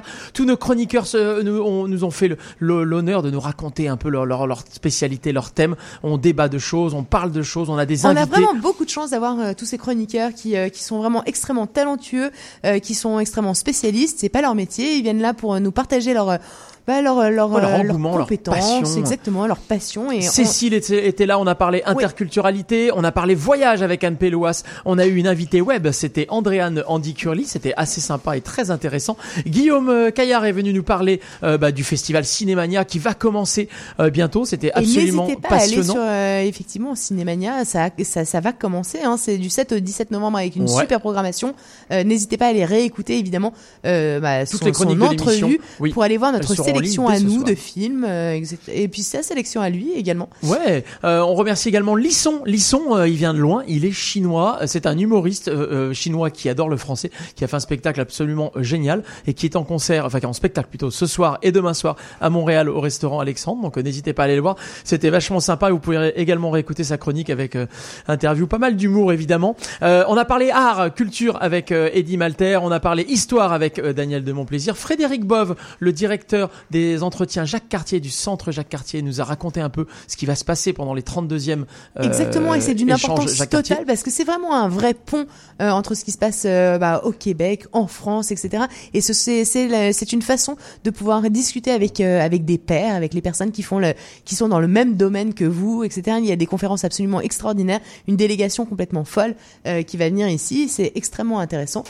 L'ambassadrice de France, Karen Rispal, l'ambassadrice de France au Canada, nous a fait l'honneur de sa visite dans le studio en direct. Et nous avons pu parler avec elle de sa nouvelle, euh, de leur nouveau projet qui s'appelle Into Novation, euh, voilà, exactement. qui a été lancé aujourd'hui. N'hésitez pas à aller voir, à aller réécouter. C'est absolument passionnant également. Intelligence artificielle avec euh, Mathieu Barrault, euh, première chronique euh, aujourd'hui dans l'émission. On a, on a fait un peu la définition de ce que c'est l'intelligence Exactement. artificielle. Et puis on, on a su pourquoi euh, il y avait une pomme sur un Apple et ça c'est Exactement. déjà et ça pas mal. c'est pas mal. Ouais, Exactement. Pourquoi la, la- voilà pourquoi je, une je pomme vois que Willy voudrait Pourquoi savoir. pomme Eh bien, Eh ben, tu iras écouter le replay. Voilà, et à l'instant, il y a quelques minutes, des conseils et des- l'histoire du vin et des bulles avec Mélanie. C'est ce qu'on a eu tout ça. Euh, voilà, j'ai envie de vous souhaiter un excellent week-end. On va vous laisser avec de la musique. Si je vous dis French Electro, vous pensez tout de suite à la musique un peu moderne. Moi, je Eh voudrais, ben, je oui. voudrais juste rajouter, avant le, le French Electro, je voudrais juste rajouter un tout petit truc.